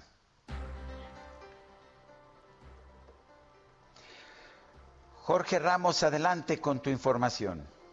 ¿Qué tal, Sergio? Muy buenos días, Lupita, y al auditorio. Muy buenos días. Pues eh, fíjense que a estos problemas que pues, ya hemos eh, se ha documentado de desabasto de medicamentos en distintas áreas, en fin, el tema de las vacunas, pues ahora se le suma un problema a la Secretaría de Salud que tendría un costo de casi 700 millones de pesos. ¿Qué es lo que ocurre? Eh, en la silla rota tenemos un documento eh, que es el, el, proyecto que está planeando la Secretaría de Salud porque resulta que eh, el sismo del 2017 dejó afectaciones a uno de sus edificios que está ubicado en Avenida Paseo de la Reforma número 450. Eh, bueno, el problema es que, eh, de acuerdo con el reporte que tenemos eh, en la silla rota, pues arreglarle los problemas que tiene, las afectaciones que le dejó el sismo del 17 y luego el siguiente sismo del 18, les costaría alrededor de 173 millones de pesos. Eso no parece mucho dinero, sin embargo, debido a que tuvieron que sacar de ese edificio a casi 500 trabajadores, se vieron en la obligación de rentar oficinas eh, en otros lugares y para eso tienen contratos que fenecen hasta el año 2026 por casi 500 millones de pesos. El problema, el problema ahí se reporta en ese documento es que eh, pues el edificio cada vez se daña más eh, con el paso del tiempo, además eh, ha sido vandalizado y dice en una de sus páginas que incluso se puede convertir en refugio de indigentes. Así que bueno, pues un golpe de casi 700 millones de pesos el que tiene encima la Secretaría de Salud y ahí les contamos en la silla rota. Pues muchas gracias Jorge Ramos, como siempre y un fuerte abrazo. Fuerte abrazo, buen día. Gracias, buenos días. Y vamos. Ruta 2021, la ruta hacia las elecciones presenta. Bueno, pues este lunes el Heraldo de México publica su encuesta sobre las tendencias electorales en el Estado de México. Vamos a platicar con Juan Cepeda, candidato de Movimiento Ciudadano a la presidencia municipal de Nesa, de Nezahualcóyotl, en el Estado de México. Juan Cepeda, ¿cómo estás? Buenos días. Lupita, buenos días. Saludos a ti, por supuesto, a mi querido Sergio y al auditorio que, que, que siempre lo sigue. Juan, ¿cómo estás viendo la contienda en el Estado de México? No es la primera vez que pues que estás en estas lides, pero ¿cómo estás viendo esta contienda?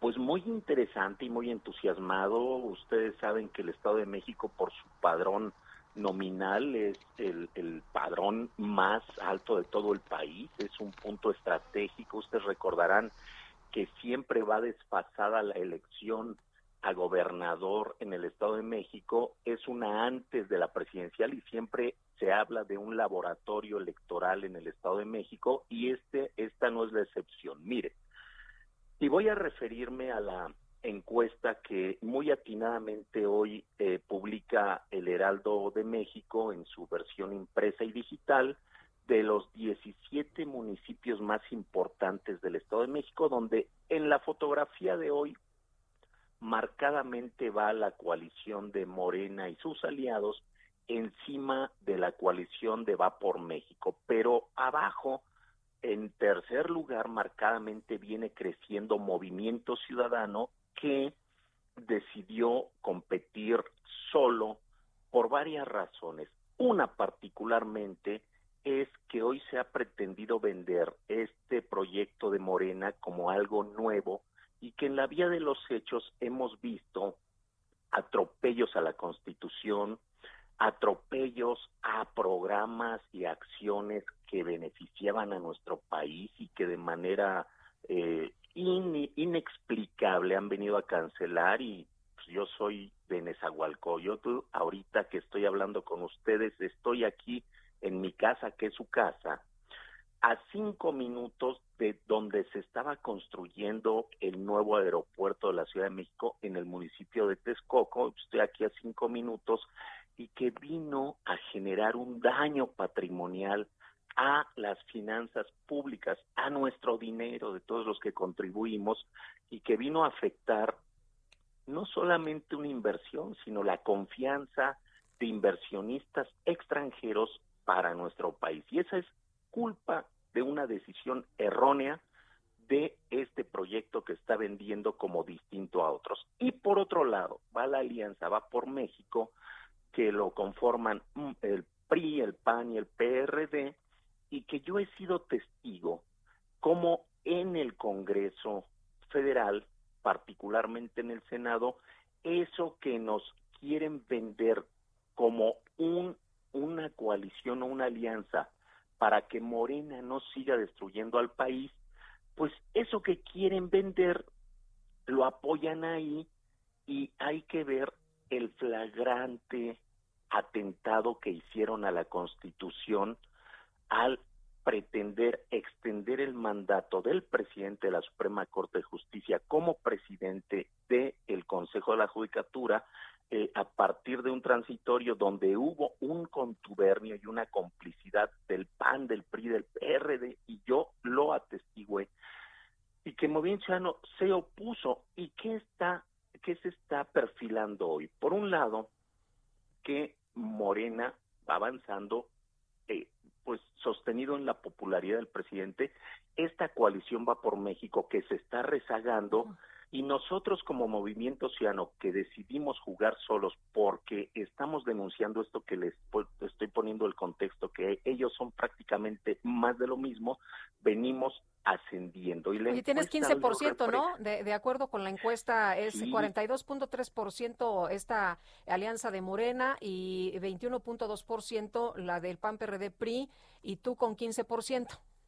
Sí, y, y además muy entusiasmado por algo ustedes saben que yo me estreno con la camiseta de Movimiento Ciudadano y tener 15% a una semana o menos de una semana que empiece la elección, yo estoy entusiasmado porque no he empezado la campaña, no hemos salido con las propuestas, todavía ahorita que estoy platicando con ustedes aquí en Esahualcoyotl, mucha gente no sabe que solamente voy a ser candidato de Movimiento Ciudadano y eso abre un umbral de crecimiento exponencial que llegado el momento legal, porque ahorita hay que ser muy cuidadosos, va a haber un crecimiento que vamos a dar la sorpresa en Esahualcoyotl, ustedes saben, ya tuve la oportunidad de gobernarlo, entregamos excelentes cuentas, yo nací aquí, vivo aquí, conozco su problemática, pero también sé cómo se puede resolver, como ya lo demostré en la gestión Muy anterior. Bien. Pero además, soy un hombre que acostumbra echarle todos los kilos, salir adelante. Yo soy muy bueno en las campañas. Recordemos la elección a gobernador en el 17, cuando el PRD tenía tres puntos, fuimos solos y crecimos exponencialmente cuando nadie me conocía. Hoy en esa ya me conocen, tenemos ese antecedente de buenos resultados, estoy muy arraigado, la gente me quiere, por eso empecemos nosotros hoy con 15 puntos, sin nombres de candidatos, sin propuestas, pero solamente con la marca de un partido limpio que no resta y que puede crecer mucho, esta elección para Movimiento Ciudadano, para Nezahualcóyotl sí. y para los eh, eh, afiliados simpatizantes de Movimiento Ciudadano viene con una alta expectativa y no les voy a fallar. Pues vamos a estar muy pendientes. Juan, muchas gracias como siempre por platicar con nosotros. Qué gusto, Lupita. Igualmente, buenos días. Sergio. Saludos, bye. Gracias. Es Juan Cepeda y este domingo el grupo parlamentario de Morena en la Cámara de Diputados aprobó separar de su cargo al legislador Benjamín Saúl Huerta Corona, acusado de abusar sexualmente de un menor de edad. Eloísa Vivanco es presidenta de la Comisión Nacional de Honestidad y Justicia de Morena. Eloísa Vivanco, buenos días. Gracias por tomar nuestra llamada. Hola, muy buenos días. Lupita, muy buenos días. Sergio. Buenos días. Aquí estamos a la orden. Gracias por la invitación a la entrevista. Al, estamos... Sí, cuéntenos, Eloísa, ¿cuáles fueron los factores que tomaron en cuenta para separar al legislador Benjamín Saúl Huerta Corona de, pues, de su, de su lugar dentro de la bancada de Morena? Pues mire, la Comisión Nacional de Honestidad y Justicia de Morena exhorta al presidente de diputados, Ignacio Mier Velasco, para que lo antes posible, yo creo que sería en tres días hábiles, se proceda a separar de manera inmediata y definitiva de la bancada morenista al diputado mencionado, quien ha sido acusado por un menor de edad. La fracción parlamentaria de Morena en la Cámara de Diputados ya se aprobó la separación de este, este presunto actor. Saúl Huerta Corona. Quien cometa abusos deberá ser sancionado el reglamento de la Comisión Nacional de Honestidad y Justicia, el estatuto es muy claro, solo hay que aplicarlo, no nos va a temblar la mano si la decisión tomada, el que cometa una... Yo como presidenta de la comisión, solo pido que se aplique el peso de la ley sobre los depredadores, sea quien sea. Eh, Eloísa, no se tardaron en reaccionar ante esta situación. De hecho, veíamos unas declaraciones del propio Mier eh, que decía que no se podía meter, ¿no? Que lo había hecho en su vida privada este señor Saúl Huerta, que pues eh, no no podría haber ninguna sanción. No, por eso existe. Son diferentes órganos que tenemos en Morena. En Morena tenemos documentos básicos, tenemos estatutos, tenemos declaración de principios y tenemos programas de acción. A nosotros, como en la comisión, nos toca impartir esto, la ética, la moral, los principios, la honestidad, la justicia, la imparcialidad. Y nosotros somos el órgano intrapartidario para hacerles la, recomendación al Comité Ejecutivo Nacional, para hacer la recomendación al Comité de Elecciones y ellos llevar a su, en ese momento, pues llevar los estatutos y los principios de Morena. En Morena no somos iguales y esto debe de cambiar. Y el juez por su propia casa empieza. Ya empezamos.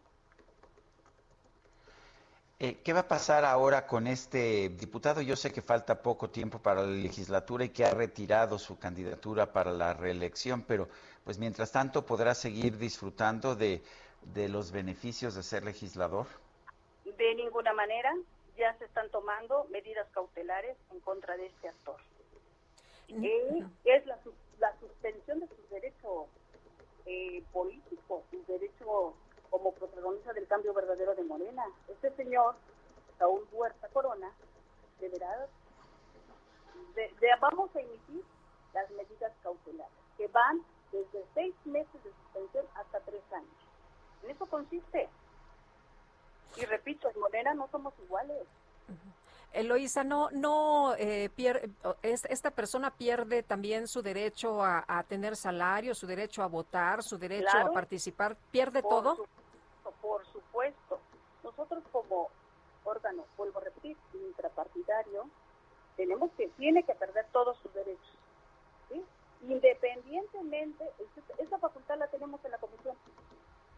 Esa facultad tenemos. Independientemente que los órganos de justicia, como es la Fiscalía, el, Ministerio Público, los tribunales, le den su, su sentencia de acuerdo a derecho, apegado a derecho. Ellos tendrán todavía que dictaminar por los actos, actos cometidos de depredador. Pero nosotros inmediatamente tendremos que tomar cartas en el asunto y lo estamos haciendo. Muy bien. Pues yo quiero agradecerle a Eloísa Vivanco, presidenta de la Comisión Nacional de Honestidad y Justicia de Morena, el haber conversado con nosotros esta mañana. Para mí es un gusto, un honor servir a los ciudadanos y a las ciudadanas de nuestro país y, e informarles de lo que sucede y que no sientan que están solos. Estamos acompañando, estamos viendo en cada rincón de nuestro país que no se cometan esa clase de abusos. Ya basta. En Morena somos diferentes y el juez por su propia casa empieza. Muchas gracias, les agradezco la invitación, Sergio y Lupita. Gracias, hasta luego. Hasta luego. Gracias, es Eloísa Vivanco y vale la pena señalar lo que nos mencionaba una persona del público que el diputado del Partido del Trabajo, no de Morena, eh, Gerardo Fernández Noroña defendió a este diputado Benjamín Saúl Huerta Corona en redes sociales, pero que aparentemente ha borrado ya esos mensajes. Decía que era un ataque de, los conservadores. Imagínate nada más lo que nos está diciendo Eloísa Vivanco. Fíjate cómo ha cambiado la, situación. En Mier, el coordinador de los diputados, decía que pues no, no se podía meter, ¿no? Porque esta agresión la había hecho en su vida personal. Eh, decía que pues eh, en este caso de abuso sexual, eh, de este diputado de, de, del Partido del Trabajo lo hizo en su vida personal y que pues no podía expresarse casi casi que pues como lo hizo en su tiempo en su tiempo libro, eh, libre, pero ahora lo que dice Loisa Vivanco es, fíjate cómo se refiere a él, incluso le dice depredador. Así se refiere a este eh, sujeto presunto culpable, ¿no? De violación en contra de menores. Y bueno, vamos a, otra información con Jorge Almaquio. La Fiscalía General de Justicia de la Ciudad de México atendió una nueva denuncia por abuso sexual en contra de este diputado federal. Y Jorge Almaquio, pues parece que no nada más es este caso que denunció el, joven de Puebla, sino hay otros dos que presuntamente o al parecer van a, poner una eh, denuncia, pero ya de tipo penal y que no serían los únicos que este señor pues habría eh, agredido a otros eh, jóvenes. Cuéntanos. ¿Qué tal, Lupita? Sergio, amigos, así es, efectivamente. Eh, al parecer hay varios que están ahí ya alzando la mano y denunciando esta situación, pero oficialmente la Fiscalía General de Justicia atiende una segunda denuncia por abuso sexual en contra del diputado federal Benjamín Saúl Huerta. Se trata de otro menor de edad quien señaló que fue víctima de abuso sexual por parte pues de la misma persona adulta mayor originaria de Puebla que fue señalado días antes en la Fiscalía General de Justicia. El menor narró que en 2019 fue objeto de una agresión sexual similar a la que denunció hace unos días un adolescente por hechos ocurridos en, en, un hotel ubicado en la colonia Juárez. La Fiscalía de Investigación de Delitos Sexuales integra la carpeta de investigación por la probable comisión del delito de abuso sexual en agravio de eh, una persona menor de edad contra Huerta Corona. El menor estuvo acompañado por sus familiares y con la asistencia legal correspondiente, además de la brindada por una psicóloga clínica y una trabajadora social del Centro de Terapia de Apoyo a Víctimas de Delitos Sexuales. Y bueno, también comentar que eh, eh, como delicado, pues reportan los doctores al joven de 15 años que eh, sufrió abuso sexual del diputado federal de Morena, Benjamín Saúl Huerta. El doctor Fausto Ramsés señaló que el trauma psicológico fue tan fuerte que pues este menor, este adolescente, pues se mantiene medicado y en constante supervisión médica. Escuchemos. Él está angustiado, él está deprimido, él está dañado y todo este tipo de situaciones lo están llevando a, un, a una crisis eh, bastante aguda. Bueno, este tratamiento tiene que ser, aparte de un tratamiento grupal, un tratamiento de familia, un tratamiento también la situación tendría que ser enfocado a la cuestión psicológica, la cuestión mental, la cuestión física. Bueno, Lupita, Sergio, amigos, la madre del menor confirmó que el diputado les ofreció 200 mil pesos para no denunciarlo y no dañar su carrera política. Continúan las investigaciones en la Fiscalía General de Justicia, por lo menos de estas dos denuncias ya oficiales. Se espera que tal vez en los próximos días se presenten más denuncias en contra de esta persona, Huerta Corona, quien tuvo que renunciar ya a su aspiración de reelegirse ahí en la Cámara de Diputados. Sergio Lupita, amigos, el reporte que les tengo. Jorge, muchas gracias. Buen día. Buenos días. Bueno, y tenemos en la línea telefónica a nuestro colaborador, conductor de Ruta 2021, Alejandro Cacho. ¿Cómo estás viendo en estos momentos los procesos? Alejandro, adelante. Hola Sergio, buenos días, buenos días Lupita, Hola, buenos ¿qué días tal? a todo el auditorio. Este, pues cada día se ponen más interesantes, cada día se cierran más eh, los números de las encuestas en varios estados y esta semana tenemos en Heraldo Media Group los números de las eh, encuestas o preferencias electorales en los municipios, 17 municipios eh, conurbados del Estado de México con la Ciudad de México, que son eh, los municipios que eh, aglutinan el 60% de la población en eh, el Estado. Y vemos eh, que se repite la película eh, que ocurre en varios eh, lugares del país, donde eh, Morena tiene una preferencia marcada en varios sitios. Pero comencemos, por ejemplo, por Atizapán de Zaragoza, que ahí hay una pelea muy cerrada entre Morena y la alianza PRI-PAN-PRD, con apenas dos puntos de diferencia entre ellos, 36 y 34. En Chimalhuacán hay una ventaja de 20 puntos para Morena sobre la alianza PRI-PAN-PRD. En Coacalco de Berriozábal, 41.8% para la Morena PT y Nueva Alianza contra el 23,5% de PRI-PAN-PRD.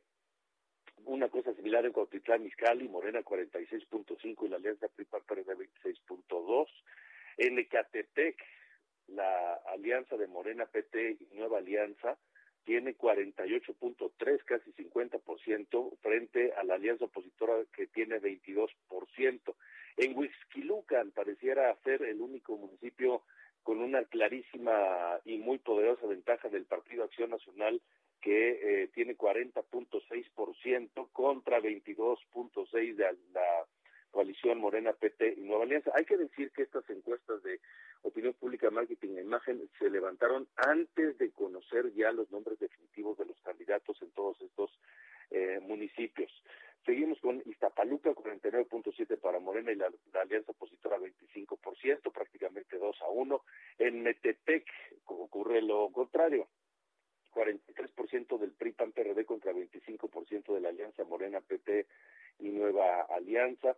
En Naucalpan de Juárez, Morena tiene ventaja corta, pero ventaja de tres puntos sobre la alianza opositora, 37 contra 35, en Exahualcoyotl 42 para la alianza de Morena PT y Nueva Alianza contra 21.2 de la alianza opositora, lo mismo Nicolás Romero, 46.9 contra de 18 puntos, en fin, así está la situación en general en los 17 municipios más eh, poblados del Estado de México, Sergio Olpita.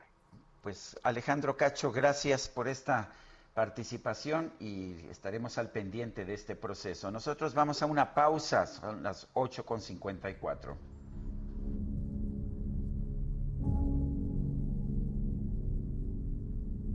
Gone into the rain today. Sergio Sarmiento y Lupita Juárez quieren conocer tu opinión, tus comentarios o simplemente envía un saludo para ser más cálida esta mañana. Continuamos con Sergio Sarmiento y Lupita Juárez por El Heraldo Radio.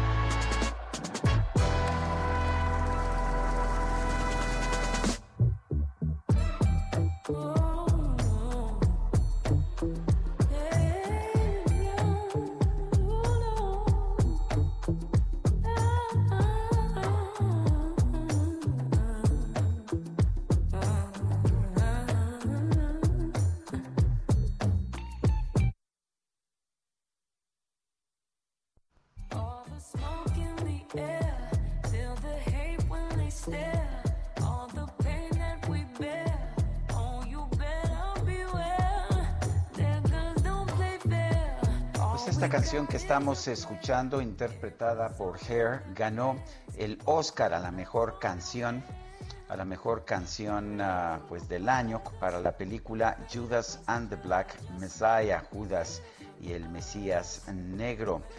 Y bueno, pues ahí está una canción uh, bastante, bastante intensa. Fue escrita por la propia Hair y Tiara Thomas.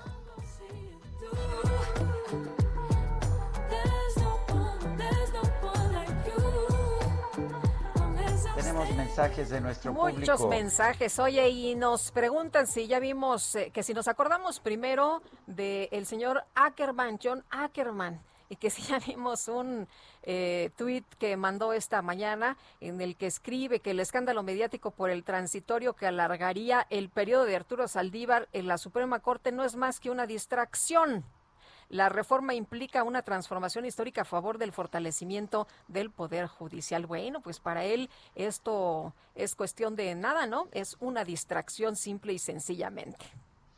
Dice otra persona, eh, buenos días Sergio y Lupita, me alegra escucharlos. Obviamente ya saben quién buscará colocar sus piezas de ajedrez en las casillas que le convienen, sobre todo ahora que ya perdió un diputado y un aspirante a gobernador porque no supieron mantener abrochadas sus braguetas. Soy Jesús Díaz de Azcapotzalco y odio los lunes. No, pues échele ganas. Eh, dice otra persona, hola, buen día, un saludo a los dos mejores periodistas comunicadores de México y sus alrededores, incluye a su equipo de trabajo. Gracias por la forma original de dar las noticias. Gracias por escucharnos. Bueno, y dice otra persona, soy Socorro Malpica de la colonia Cuauhtémoc, vecina de Sergio, soy fan de ustedes, felicidades por su programa. Y bueno, son las nueve de la mañana, nueve de la mañana con tres minutos. Y un, candidato eh, del Partido Verde Ecologista de México fue asesinado en la madrugada del sábado en el interior de su domicilio. Esto ocurrió allá en Tamaulipas. José Hernández nos tiene la información. Adelante, José. Eh, muy buenos días. El candidato del Partido Verde Ecologista de México a diputado local, Francisco Gerardo Rocha Chávez, mejor conocido entre la afición futbolera como Batata, fue asesinado luego de que se había reunido con la dirigente nacional del partido, Karen Castejón, la tarde del viernes. La Fiscalía General de Justicia de Tamaulipas descartó que el asesinato del candidato a diputado local tenga un trasfondo político y, de acuerdo con las primeras investigaciones policíacas, se trató de una riña con desconocidos durante una convivencia. Agentes de la policía investigadora lograron establecer que Rocha Chávez se encontraba en una convivencia en un domicilio donde también estaba su esposa y llegaron ahí eh, sujetos desconocidos con quienes discutió y luego se lió a golpes. En la pelea, los desconocidos sacaron a la calle a Francisco Gerardo, en donde lograron someterlo y meterlo dentro de una cajuela de un vehículo para llevárselo con rumbo desconocido. Una hora más tarde, el cuerpo de el candidato fue encontrado eh, dentro de un vehículo abandonado en calles de la calles de Juan de la Barrera e Ignacio Allende. El cuerpo no presentaba heridas de bala, sino golpes en diferentes partes del cuerpo, cara, cabeza y tórax. Eh, de acuerdo con los, los peritos de servicios periciales, el candidato murió a causa de los golpes.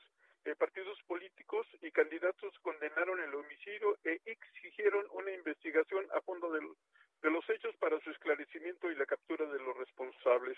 Eh, Francisco Gerardo Rocha, el Batata, fue jugador profesional en el equipo Correcaminos durante varias temporadas y por su carácter amigable era querido entre la afición local. Eh, Lupita, Sergio. Pues muchas gracias, José Hernández, por esta información y qué pena, aunque pues eh, las idea, la idea original de que había sido pues un ajusticiamiento por razones políticas eh, parece que no es cierta, ¿verdad? No, no, no es cierto. Ya lograron establecer que eh, se hizo ahí una discusión con unos desconocidos y salieron a golpes. Bueno, José Hernández, gracias. Muy buenos días. Buenos días. Eh, Félix Salgado Macedonio comparece el día de hoy ante el Tribunal Electoral del Poder Judicial de la Federación, este órgano donde mañana se va a votar el proyecto en el que el magistrado Indalfer Infante González propone quitarle la candidatura por no reportar gastos de precampaña. La comparecencia, que por cierto se va a realizar en videoconferencia, será encabezada por el propio magistrado eh, Indalfer Infante, quien escuchará el alegato de Salgado Macedonio y con ello se va a garantizar el derecho de audiencia previsto en la Constitución. Esto, pues se supone que ya debía haber eh, eh, transitado, sin embargo, pues eh, por ahí una decisión del eh, magistrado presidente hizo que esto pues se pasara hasta el día de hoy. El eh, Félix Salgado, el candidato, ex candidato, ¿no? Destituido candidato de Morena al gobierno de Guerrero, difundió este fin de semana un mensaje en su cuenta de Twitter en el que confirma la reunión del día de hoy justamente y bueno, dice que tiene fe y confianza en que los magistrados van a resolver en estricto apego a derecho. Bueno, y en otros temas también eh, políticos, eh, Clara Luz Flores Carrales, la candidata de Morena al gobierno de Nuevo León, pidió, pidió perdón anoche por no haber reconocido antes que conoció a Keith Renier, quien comandaba la secta Nexium.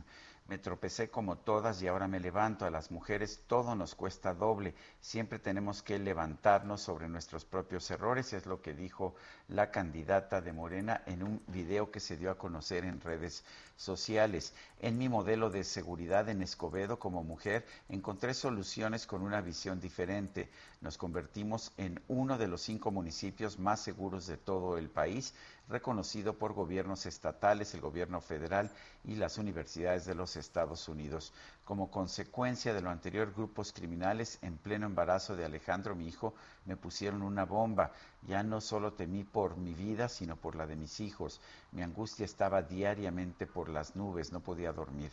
Al concluir mi periodo como alcaldesa, busqué ayuda profesional y me recomendaron un curso que habían tomado más de 10 mil personas.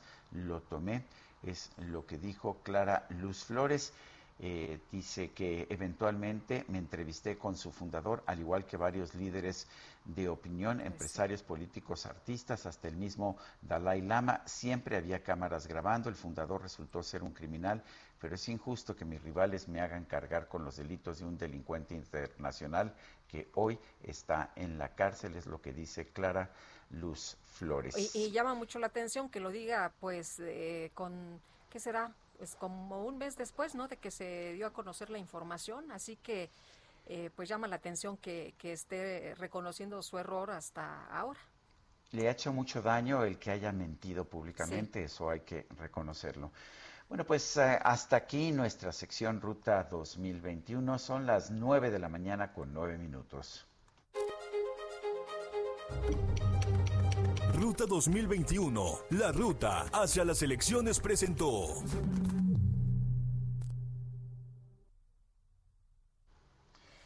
Bueno, y, continuamos. son Sí, continuamos cuando son las nueve de la mañana con nueve minutos y hay información allá de Ecatepec, Lupita, pues, adelante. Fíjate que detuvieron a un conductor que intentó evadir un operativo y atropelló a un policía por allá en Ecatepec. Los policías detuvieron a este automovilista que atropelló a un eh, elemento de seguridad pública y al intentar huir chocó contra una casa de la colonia La Agüita que está ahí en San Andrés.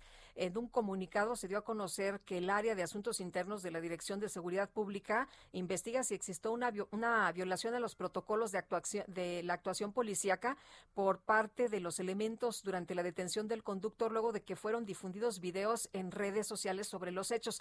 Eh, se ve solamente una parte de en este video, obviamente no se ve cuando eh, pues se trata de evadir el retén, pero eh, se ve cuando algunos de los elementos de la policía tocan con las con, con, las armas para que abran los cristales, tocan eh, pues el, el, cristal del vehículo, ¿no? Y sí, pues parece que es muy intimidante. Eh, sacan algunos de ellos sus armas y le dicen al conductor que pues que se bajara. De acuerdo con eh, la, información, el conductor fue identificado como José Raúl N de 23 años, impactó contra una vivienda de esa comunidad sin que personas hayan resultado lesionadas. Pues así, así están las cosas. Inquietante, realmente. Y bueno, son las nueve de la mañana con once minutos. El Circo Ataide Hermanos va a llegar al Teatro de la Ciudad de Esperanza Iris, sí, va a llegar físicamente. Y bueno, pues así se continúa con una tradición de 133 años. Vamos a conversar con Lorena Canseco, ella es presentadora del Circo Ataide. Lorena Canseco, buenos días, gracias por tomar nuestra llamada. Hola, ¿qué tal? Buenos días, ¿cómo están? Bien, buenos días, Lorena. Cuéntanos cómo eh, van a hacer estas presentaciones, estas galas mágicas, presenciales y a distancia, o nada más presenciales con cierto aforo. Este, van a ser presenciales ya por fin. Eh, solo tenemos el 30% del aforo del Teatro de la Ciudad, el Esperanza Iris, que se encuentra ahí en Donceles 36, en el centro histórico. ¿Y, y qué es lo que vamos a ver? Vamos a ver este, números de malabares, vamos a ver números de diábolos de contorsión, cintas aéreas, el payaso filifú, van a ver números de equilibrio de mano a mano, pero sobre todo, como siempre, lo que caracteriza al, circo, vamos a ver magia. Vamos a, presenciar dos números con, con animales. Este, nos estamos apoyando con la tecnología, el talento y la creatividad que el Circo Ataide tiene como característica para que toda la gente que recuerda a los animales que están en el circo, que estaban en el circo y los niños que no pudieron presenciarlo, pues lo vivan una vez más o por primera vez. Cuéntanos, ¿qué de especiales tiene eh, eh, o qué de especial hay en estas galas? Bueno, pues para empezar que no vamos a estar en la carta del circo, vamos a estar en un teatro, todo se vuelve y se readapta a este nuevo formato y sobre todo pues a las nuevas normalidades que nos pide eh, nos solicita el tanto el Teatro de la Ciudad como la Secretaría de Salud. Eh, todos los asistentes van a contar con una este, mascarilla que se les va a otorgar por parte de nuestro patrocinador que es ProMask. Todo el mundo va a estar seguro, vamos a tener los tapetes sanitizantes, ya saben, el gel antibacterial, la toma de temperatura y además de que la distribución de las localidades van a estar estratégicamente planeadas para mantener la sana distancia y se puedan divertir sin ninguna preocupación con toda su familia. Lorena, debo suponer que este ha sido un año muy difícil, este año en que no han podido tener eh, presentaciones eh, de cara al público. ¿Cómo han hecho eh, tanto ustedes como empresa como pues a todos los artistas del circo para sobrevivir en estos tiempos? Pues con la creatividad hemos tenido que reinventarnos y bueno, digo tenido en un buen sentido eh, al circo a Teide eso le caracteriza, que le gusta reinventarse y que lo logra y lo logra muy bien. Este, se han seguido dando funciones vía streaming. Entonces, aunque sea detrás de la cámara, pero seguimos en escena. Muy bien. Bueno, pues Lorena Canseco, presentadora del Circo Ataide, gracias por conversar con nosotros y pues buena suerte en esta, en esta nueva era de presentaciones presenciales. Muchísimas gracias. Me gustaría invitarlos 29 y 30 de abril para que vengan a celebrar con nosotros el Día del Niño a las 7 de la noche y el primero el 2 de mayo a la 1 de la tarde y a las 6 de la tarde. Ya pueden comprar sus boletos en las taquillas del Teatro de la Ciudad o por Ticketmaster. Ya los precios están súper accesibles para que vengan a divertirse con nosotros, con toda la familia, celebrar los chiquillos y los no tan chiquillos. Muy bien, gracias Lorena. Gracias a ustedes, buen día. Buenos días. Son las nueve de la mañana con 14 minutos.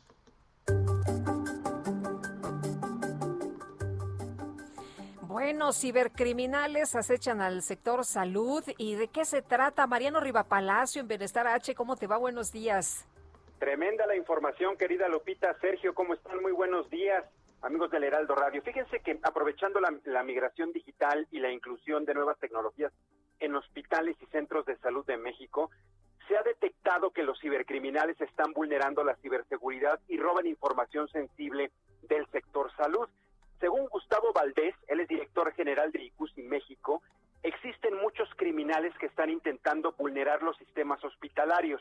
Principalmente buscan acceder a información confidencial, incluso afectar equipos médicos.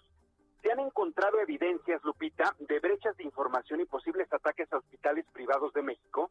Además, enfatizó que cuando los cibercriminales logran hacer una exfiltración de información, generalmente la ponen a la venta al mejor postor, exponiendo registros como datos personales de los pacientes, sus enfermedades, tratamientos, medicamentos, historial en el hospital, datos de tarjetas bancarias, direcciones y números telefónicos.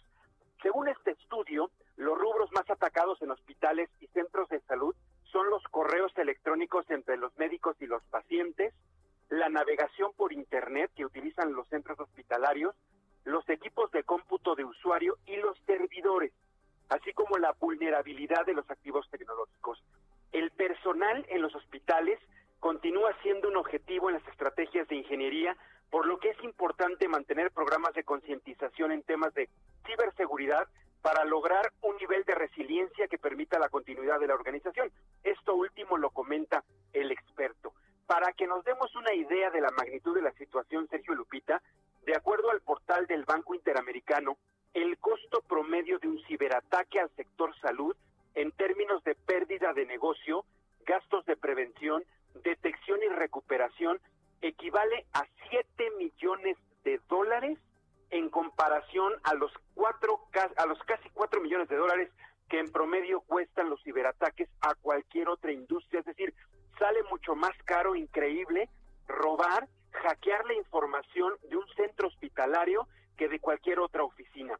A esto se suma que los datos que maneja el sector son pues son confidenciales y sumamente sensibles.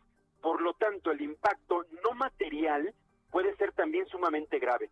Desde el momento que un ciberataque se consume, escuchen Sergio Lupita, amigos del Heraldo Radio, este dato tan interesante que da a conocer el especialista, desde que un ciberataque se consume en un hospital hasta que la institución se da cuenta, pueden pasar 300 o 340 días. Es decir, un hospital hackeado se puede enterar en promedio un año después de que lo hackearon y América Latina presenta uno de los mayores tiempos de detección de ataques en todo el mundo. Así que el llamado de los especialistas, Sergio Lupita, para hacer frente a este problema es definitivamente la inversión en ciberseguridad, que los hospitales, tanto, tanto públicos como privados, inviertan en mecanismos, en escudos, en programas de cómputo, en sistemas que protejan la información, que es un asunto obligado dentro de los planes que tenga la transformación digital. Si un hospital privado puede ser vulnerable, imaginen lo que puede ocurrir en el sector público. Pues aquí la información, un dato muy interesante que dan a conocer los especialistas, el dato que da a conocer el portal del Banco Interamericano, el costo promedio de un ciberataque quería, que, que quería compartir con todos ustedes esta mañana de lunes. Sergio Lupita en Bienestar H. Gracias, Mariano.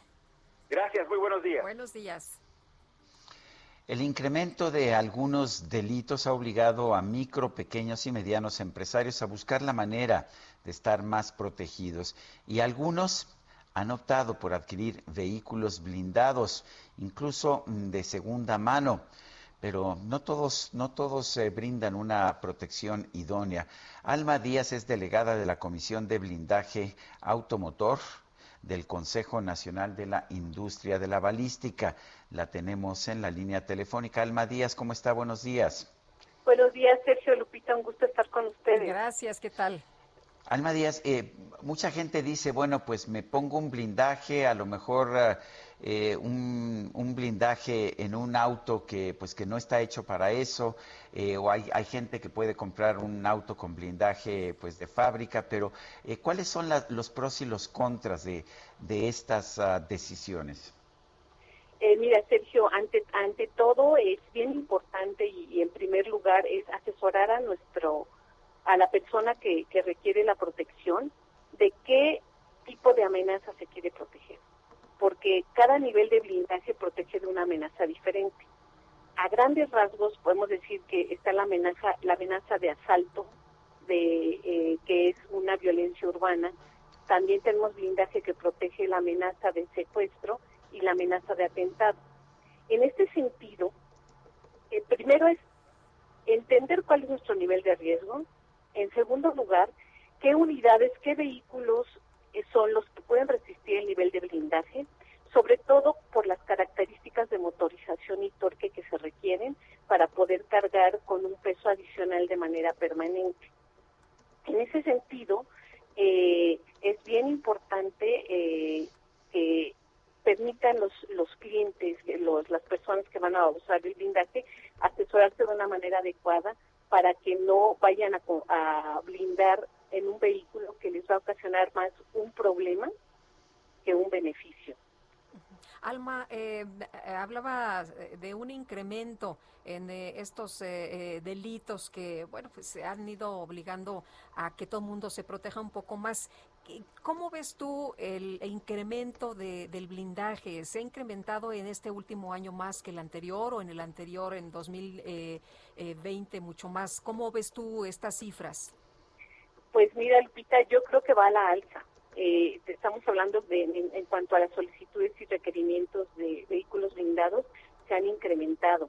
Eh, desafortunadamente, cuando hay un problema económico, cuando empieza a haber una consecuencia económica, que empieza a haber este, gente sin trabajo, que empieza a haber eh, las situaciones que estamos viviendo, lo que ha provocado la pandemia en relación a la afectación económica que se ha tenido en muchos sectores.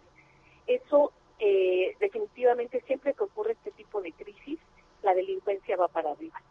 Y se han incrementado tanto los, los, los, los asaltos como los secuestros. También hay tipos de secuestro, secuestro express, que es cuando nada más eh, secuestran, dan la vuelta, vacían cuentas eh, bancarias, etcétera, y los secuestros que ya son eh, enfocados a, a, que se cometen más que nada para poder financiar al crimen organizado, ¿no? Que es cuando ya se hablan secuestros de personas importantes, de empresarios. Entonces, definitivamente sí ha habido una alza, una alza, este, las empresas asociadas en el Consejo hemos visto un incremento en la demanda del, del blindaje. Bueno, entonces si una persona quiere tener un vehículo blindado, ¿qué tiene que hacer? ¿Qué le recomiendas? Eh, en, primer lugar, es acercarse a, a las empresas que, que venden los vehículos blindados, que se les asesore en cuanto a determinar su nivel de riesgo, el nivel de protección que requieren y una vez determinado ese nivel de, riesgo poderles eh, eh, recomendar cuál sería el mejor vehículo para ese nivel de blindaje. Pues yo quiero agradecerte, Alma Díaz, delegada de la Comisión de Blindaje del Consejo Nacional de la Industria de la, de la Balística. Gracias por conversar con nosotros. Gracias, Sergio Lupita. Un abrazo. Hasta luego, muy buenos días. Pues siempre es preocupante, ¿no? Que incrementen los delitos y, bueno, cada vez, Sergio, que escuchamos esto del incremento de los delitos, hay quienes sí optan por, pues, blindar los, los vehículos, sobre todo por el tema de, de los secuestros.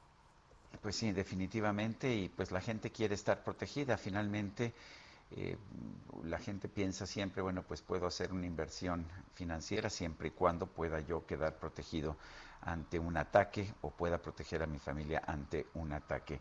Son las 9 de la mañana con 24 minutos. Guadalupe Juárez y Sergio Sarmiento estamos en el Heraldo Radio. Regresamos en un momento más.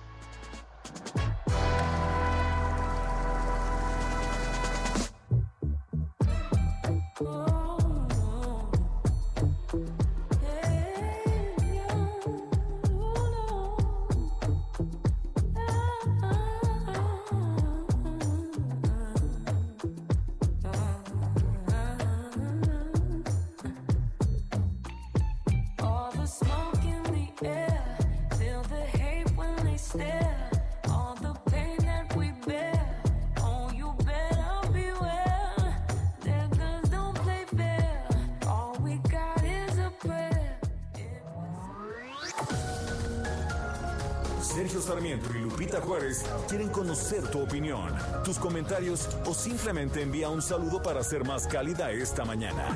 Envía tus mensajes al WhatsApp 5520 109647. Heraldo Radio, la HCL se comparte, se ve y ahora también se escucha.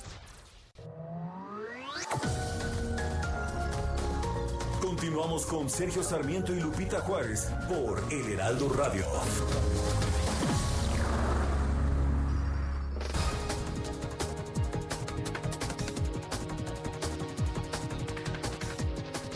Son las 9 de la mañana con 30 minutos. Tenemos un resumen de la información más importante.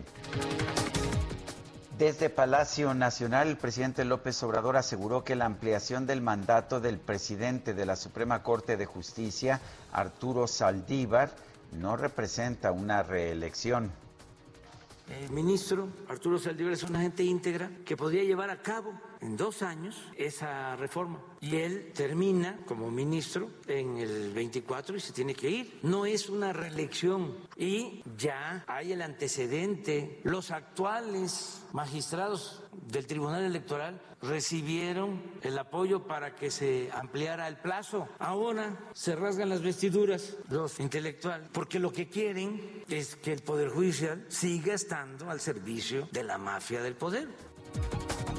Y por otro lado, el presidente informó que como una muestra de solidaridad con la India por sus altos niveles de contagios de COVID-19, el gobierno federal decidió cancelar la nueva entrega de vacunas provenientes de ese país. Cuando mm, se nos presentó una situación difícil, la segunda ola, recurrimos a ellos, nos ayudaron, nos mandaron vacunas, en efecto, de AstraZeneca, y de qué manera nosotros ahora estamos este, pues apoyando, aún con nuestras limitaciones, pues quedaron en el contrato que se hizo con ellos de que nos iban a entregar otra cantidad igual de vacunas y ya les mandamos a decir que no eh, las vamos a, necesitar, que comprendemos la situación de ellos. Eh, entonces es una forma de expresar nuestra solidaridad. La Comisión Europea emprendió acciones legales contra la farmacéutica AstraZeneca por violar o incumplir algunos términos del contrato que firmaron para la adquisición de vacunas contra el COVID-19. Y este lunes el presidente de Ucrania, Volodymyr Zelensky, realiza una visita en la zona de exclusión de Chernobyl para conmemorar el accidente nuclear ocurrido el 26 de abril de 1986. Y puedo cambiarte el nombre,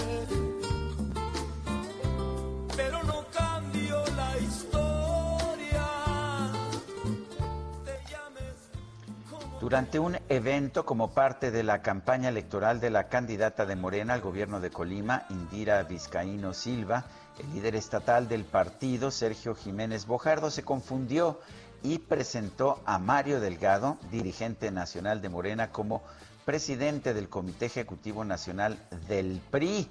Sí, del PRI. Al final solo se disculpó y aclaró que pues el error se debió a un lapsus.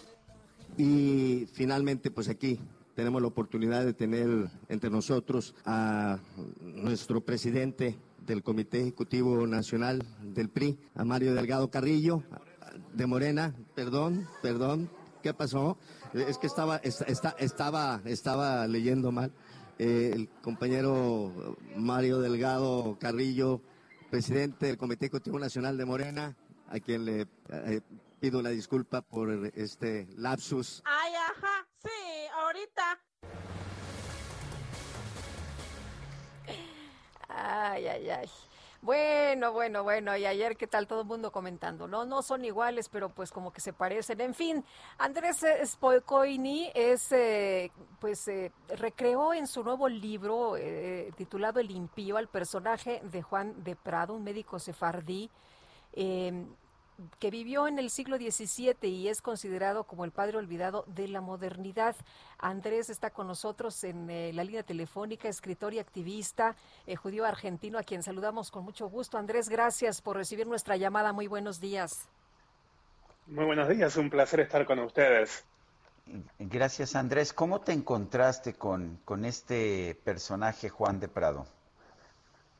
Fue realmente de pura casualidad, eh, este es un personaje, digamos, olvidado, ¿no es cierto? Y lo encontré en una nota al pie de página, en un libro sobre otro tema, y dije, ¿quién es este personaje? Parece interesante, pero jamás había escuchado hablar de él. Y me puse a investigar y fue una tarea eh, casi este, detectivesca, donde tuve que ir a averiguar indicios sobre la vida de este hombre y cada vez que encontraba algún nuevo indicio me parecía más fascinante su vida y más fascinante la época en la cual vivió. Andrés, Entonces así surgió.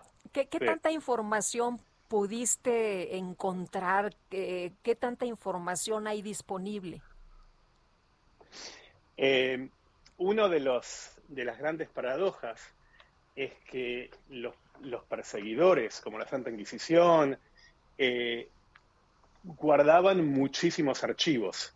Entonces, una de mis grandes fuentes fue precisamente los archivos en, Sevilla de, del Santo Oficio, eh, todos los este, edictos inquisitoriales donde se habla de esta persona.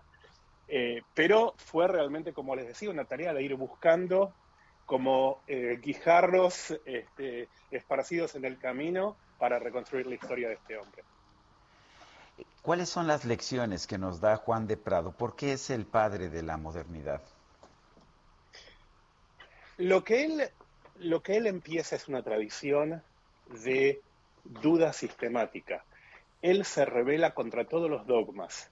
Él es un, él es un médico que se revela contra los dogmas científicos de la época, que los científicos tenían bastante poco.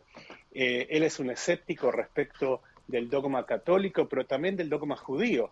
Él es hereje para los católicos, después pasa a ser hereje eh, para los judíos y eh, después pasa, pasa también a dudar de los dogmas filosóficos de la época. Entonces, es el padre de la modernidad porque justamente en la modernidad lo que vemos es esa tradición de duda, de creer en nuestra propia libertad, en nuestra propia razón y desafiar los dogmas que nos imponen. Y eso me pareció una de las, uno de los mensajes como centrales en este libro y en este personaje, justamente en esta época donde hay una, una vuelta en algún punto a los dogmas, a los autoritarismos, a los fundamentalismos religiosos, recuperar el valor de la libertad de pensamiento, de la duda, de el creer en el propio raciocinio. ¿Cómo recreas a este personaje? Porque dices, bueno, yo escribo ficción, pero pues a veces la realidad supera la ficción. Absolutamente. Eh, lo que me pasó también es que además de ser un personaje interesante desde lo filosófico, tiene una vida fascinante, con aventuras, es un hombre de muchas pasiones, entonces es también mujeriego empedernido, eh, tiene, digamos, escapes cinematográficos eh, de los que lo persiguen, en fin, es una vida fascinante y cuando yo empecé con este libro, yo pensaba en realidad generar algo totalmente ficcional. Y lo que me di cuenta, como tú dices, es que la, es que la realidad superaba la ficción. Cada vez que pensaba en alguna escena, en algún, digamos, argumento, encontraba algo de su vida real que era mucho más increíble de lo que yo podía pensar. Entonces, em, es, que, es que la vida de él es, digamos, increíble, pero la época en la cual vive también es increíble. Es una época de muchísimo cambio, una época de transición, como la nuestra en cierto, en, en cierto momento. Muy bien, pues Andrés, muchas gracias por invitarnos a leer precisamente El Impío. Y pues te mandamos un abrazo, muchas gracias. Muchísimas gracias a ustedes, que tengan buen día. Hasta luego, Andrés Pocoini es el escritor de El Impío, este personaje de Juan de Prado. Son las 9 de la mañana con 39 minutos. Interrumpimos nuestra programación para dar noticias de última hora. La micro deportiva.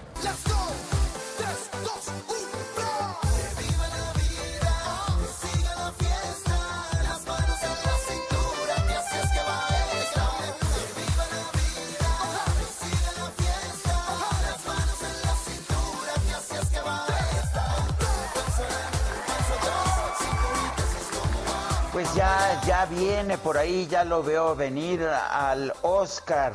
Sí, el Oscar de los deportes, Julio Romero. ¿Cómo estás, mi querido Julio? ¿Qué nos tienes esta mañana? Hola, Julio. Que se nos cortó, que por eh, dicen que fue corriendo por su estatuilla. Pues claro, para presumirla, ¿no? Para presumirla esta mañana, qué barbaridad. Bueno, vamos a ver si, si, si ya lo tenemos, ah, si ya lo tenemos nuevamente conectado, nuestra sección deportiva, siempre a esta hora, pues la gente atenta cuáles fueron los resultados de los deportes. Ahí, ahí está ya. No, algo pasó con su comunicación. El DJ Kike por lo pronto, pues a todo dar aquí con, aquí con la música. A lo mejor él lo cortó, ¿verdad? Eh, ¿quién, sabe, a lo mejor las, las envidias son muy fuertes, tú pues sabes. Pues ni modo. Bueno, pues si quieres vamos rápido mientras estamos listos allá en esta... ¿Ya está Julio? Pues Julio, adelante. Te, veías rejego, no querías entrar al aire, no te preocupes, no te hacemos nada. Te escucha borroso. ¿Cómo están, Sergio, Lupita, amigos del auditorio? Qué placer saludarles. Nada de eso, absolutamente nada. Nos quedamos sin habla. Fíjate lo que sucedió el día de ayer en el béisbol de las grandes ligas y estarás de acuerdo conmigo que es un caso, después de esos que le llaman o que le decimos vulgarmente, casos para la araña. Bueno, resulta, resulta que Madison Baumgartner, este pitcher de los Diamondbacks de Arizona, tiró un juego sin hit ni carrera tras el triunfo de los Diamondbacks de Arizona siete carreras por cero sobre los Bravos de Atlanta, pero resulta que fue una doble cartelera y los juegos fueron a siete entradas y no va a entrar en el libro de los récords porque Grandes Ligas solamente contempla juegos sin hit ni carrera para nueve entradas o más, así es que Madison Baumgartner pues tiró un juegazo sin hit ni carrera, pero no lo van a apuntar porque fue de siete entradas, así las cosas con esta situación de esta gran estrella, primero de los eh, gigantes de San Francisco, ahora con los Diamondbacks de Arizona. Bueno, en otras cosas, en otros resultados que también llamaron la atención, ¿qué clase de juegos entregaron los Dodgers de Los Ángeles y los Padres de San Diego? Terminó la serie el día de ayer y en 11 entradas los Padres vencieron 8 por 7 a estos Dodgers con un Fernando Tatis que realmente está impresionante, batió 5 cuadrangulares en tres juegos en fin, la verdad es que ha sido una gran, pero gran serie esta de los Dodgers y los padres de San Diego que están llamados a ser de los contendientes en la Liga Nacional. Bueno, los Orioles de Baltimore apalearon ocho carreras por una a los Atléticos de Oakland. En este juego mexicano Ramón Urias se fue de tres nada con una carrera anotada para el equipo de los Orioles de Baltimore. Los Yankees, los Yankees que siguen de capa caída, perdieron 7 por 3 ante los indios de Cleveland. El relevista mexicano Luis César trabajó dos entradas, no permitió sí, no permitió carrera, ponchó a dos amigos. Pues es lo que ha sucedido como lo más destacado en las grandes ligas. Tiene tiempo que no bateo. Y desde el béisbol de la Gran Carta nos vamos al balompié nacional. Se jugó ya la fecha 16 y penúltima de este Guardianes. Cruz Azul mantuvo el liderato general de la competencia y de hecho ya lo aseguró. Resultados completos de esta jornada. Pumas y Puebla empataron sin goles, Cholos venció 1 por 0 a Necaxa, Mazatlán le dio la vuelta a los Esmeraldas de León 4 por 3, mientras que Cruz Azul eh, venció 3 por 2 al San Luis. Juan Reynoso, técnico de los Cementeros, reconoció que no ha sido un buen juego, pero siguen siendo fuertes candidatos de cara a la liguilla.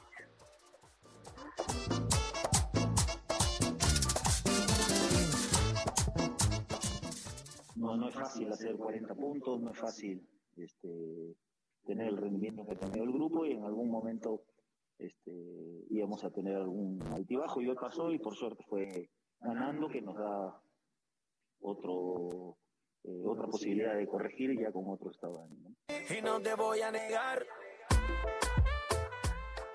Bueno, Juan Reynoso, técnico de Cruz Azul. Las Chivas se llevaron el clásico tapatío, vencieron 1 por 0 a los rojinegros del Atlas y en otro clásico, el regiomontano Tigres 1 por 0 sobre los rayados del Monterrey. El duelo ya estuvo marcado por la polémica luego de anunciarse que Ricardo el Tuca Ferretti prácticamente no continuará como timonel de Tigres. Por lo pronto, Aldo Cruz, zaguero de los felinos, aseguró que por este duelo se olvidaron de todo lo extra cancha.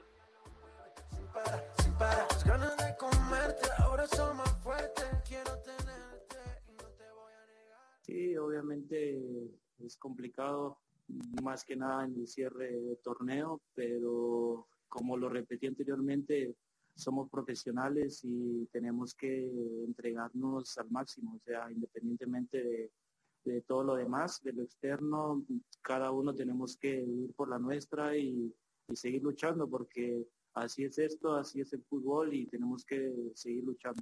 Como soy de que tanto le meten, igual no Bueno, el día de ayer en el Nemesio 10, Toluca venció 3 por 1 a las Águilas del América. Le cortan una buena racha al conjunto de Cuapa. Hernán Cristante, entrenador de los Diablos, salió más que contento de este estadio Nemesio 10 y espera mantener este ritmo para el repechaje.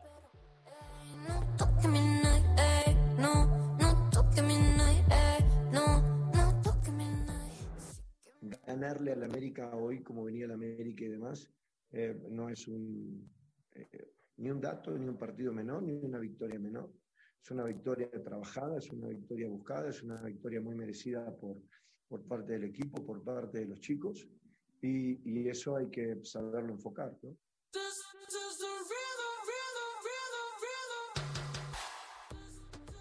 Los Gallos Blancos del Querétaro en otro resultado vencieron 1 por 0 a Juárez y esta jornada 16 y penúltima cierra esta noche con el duelo entre Pachuca y Santos a las 21 horas. En España, en España la cosa está bien interesante, el título sigue en el aire después de los resultados de este fin de semana. El Atlético de Bilbao venció 2 por 1 al Atlético de Madrid, el líder general de la competencia. El Barcelona 2 por 1 sobre el Villarreal pero el Real Madrid empató sin goles con el Betis. En este juego, Andrés Guardado y Diego Lainez, los mexicanos, saltaron como titulares para el Betis. Andrés Guardado jugó 88 minutos, Diego Lainez 80. ¿Cómo está la situación? El Atlético de Madrid, a pesar de la derrota, sigue siendo líder, tiene 73 puntos. Real Madrid y Barcelona, segundo y tercero, con 71 y atrasito el Sevilla con 70 puntos. Está bien interesante este asunto allá en España. Y ya que estamos en la madre patria, Rafael Nadal hizo válidos los pronósticos y se llevó su título número 12 en el torneo Conde de Godó allá en Barcelona, tras derrotar en la gran final al griego Estefano Tsitsipas los parciales de 6-4, 6-7 y 7-5. Fue un juegazo el que se vivió el día de ayer allá en Barcelona de 34 años de edad. Rafa Nadal tiene 13 títulos en Roland Garros y estos 12 en Barcelona. Por cierto, fue su primer título de este 2011, eh, 2021, de este 2021. Si hay un rey en la arcilla, tiene nombre y se llama Rafael Nadal. Va a llegar bien entonado a lo que será Roland Garros allá en Francia. Y ya para despedirnos, la selección mexicana de tiro con arco regresó con cuatro medallas después de la primera etapa del serial de Copas del Mundo de esta especialidad que se desarrolló allá en Guatemala. En el último día de actividades, la dupla de Ana Paula Vázquez y Ángel Alvarado conquistaron la medalla de oro en la final de arco recurvo equipo mixto tras vencer 39 a 37 a Alemania en cuatro sets el tiro con arco, otra de las disciplinas que se alista y muy fuerte para llegar a los Juegos Olímpicos de Tokio 2020. Sergio Lupita, amigos de la auditoria, la información deportiva este lunes, que es un extraordinario día, una mejor semana. Les recuerdo nuestras vías de comunicación en Twitter, arroba jromerohb, arroba jromerohb en Twitter, y nuestro canal de YouTube, Barrio Deportivo, Barrio Deportivo en YouTube 5 de la tarde con diversión e información deportiva. Yo como siempre les dejo un abrazo a la distancia. Pues muchísimas gracias Julio Romero, un fuerte abrazo. Día para todos. Bueno, y vamos a continuar con las noticias. Fíjense que el gobierno de la Ciudad de México anunció que desde el lunes próximo se van a permitir las fiestas infantiles con una capacidad máxima de 50 asistentes y al aire libre. Carlos Navarro, cuéntanos, buenos días. Buenos días, Sergio y Lupita. Les saludo con gusto a ustedes en el auditorio. Bien, a una semana de la conmemoración del Día del Niño, el gobierno de la Ciudad de México anunció que desde hoy se van a permitir las fiestas infantiles con una capacidad máxima de 50 asistentes y al aire libre. La mandataria capitalina Claudia Sheinbaum informó que la entidad se mantiene en el naranja el semáforo epidemiológico con nuevas actividades como la ya señalada. Sin embargo, reiteró que la población debe de continuar con las respectivas medidas sanitarias. Escuchemos. Es indicación general a todas las familias de la ciudad. Viene el Día del Niño y viene el Día de las Madres. Entonces, recuerden que donde más contagios hay es en lugares cerrados, donde se pierde el uso del cubrebocas, a veces eh, nos ponemos alegres y olvidamos las medidas sanitarias más básicas. Entonces, todavía no es tiempo de las grandes fiestas, las grandes reuniones. Eh, se puede hacer estas actividades al aire libre principalmente y guardando sana distancia. Y por eso también se abren los eh, estos centros que se dedican a fiestas infantiles, pero al aire libre y con todas las medidas sanitarias adecuadas. Para las fiestas infantiles y reuniones, el máximo permitido es de 50 asistentes. Uso de cubrebocas obligatorio y no se permitirán áreas de baile ni alcohol. Además, debe implementarse el registro de los asistentes para el rastreo de contagios y el horario permitido es hasta las 21 horas del día. El director de Gobierno Digital de la DIP, Eduardo Clark, informó que la velocidad de la reducción de los hospitalizados ha ido de manera más acelerada en comparación con las últimas semanas. Escuchemos. La velocidad a la que estamos decreciendo hoy, en la última semana se ha acelerado esta velocidad. Hace justo siete días estábamos cerca de 30 personas menos hospitalizadas promedio diario en la ciudad, hoy estamos más bien cerca de las 45 los, los hospitalizados por COVID-19 en la Ciudad de México ya casi están por debajo de las 2.000 hospitalizaciones y es una cifra más baja en, los, en el último año desde que comenzó la tendencia a partir de abril de 2020. Sergio Lupita, la información que les tengo. Carlos, entonces, nada más para aclarar, es a partir de este lunes que se permiten ya las fiestas infantiles. Es correcto, es a partir de este lunes y el Día del Niño algunos lo podrán eh, festejar con las respectivas medidas sanitarias, un máximo de 50 personas y debe ser al aire libre. Aún salones cerrados es complicado, no se permite. Recordemos que son donde más se propaga el virus en lugares cerrados. Muy bien, tomamos nota entonces. Muchas gracias. Hasta luego, buenos Hasta luego. Es a partir entonces de hoy, lunes, hoy podemos ya tener fiestas infantiles, pero en lugares abiertos y con restricciones. Son las 9 de la mañana con 52 minutos. Desde Palacio Nacional, el presidente López Obrador informó que en las Islas Marías ya se creó el Centro de Educación Ambiental y Cultural Muros de Agua José Revueltas, donde se brinda capacitación sobre la defensa del medio ambiente. Y por otro lado, el presidente aseguró que esta semana se va a cumplir el compromiso del gobierno federal de vacunar contra el COVID-19 a todos los adultos mayores del país, por lo menos, por lo menos con la primera dosis. La farmacéutica AstraZeneca consideró infundada la acción legal que presentó la Unión Europea en su contra por los retrasos en las entregas de vacunas contra el COVID-19, por lo que se va a defender firmemente. Y las autoridades de Pamplona, España, anunciaron que debido a la pandemia de COVID-19 por segundo año consecutivo se cancelan las fiestas de San Fermín, conocidas internacionalmente por sus corridas de toros.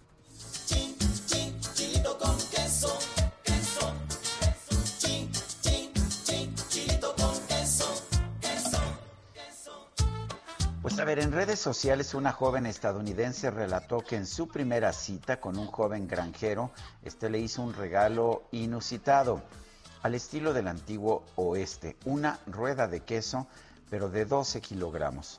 La joven indicó que tras indagar sobre esta peculiar estrategia de enamoramiento, descubrió que la idea fue sacada de un libro llamada, llamado The Complete Book of Magic and Witchcraft, el, el, libro completo de la magia y la brujería de la autora Catherine Paulsen.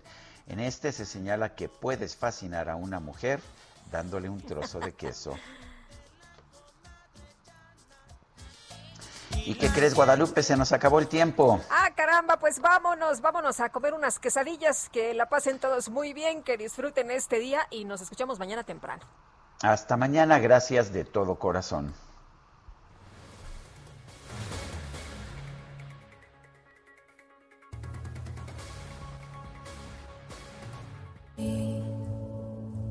Sto qui, forse a te ne servono due sole.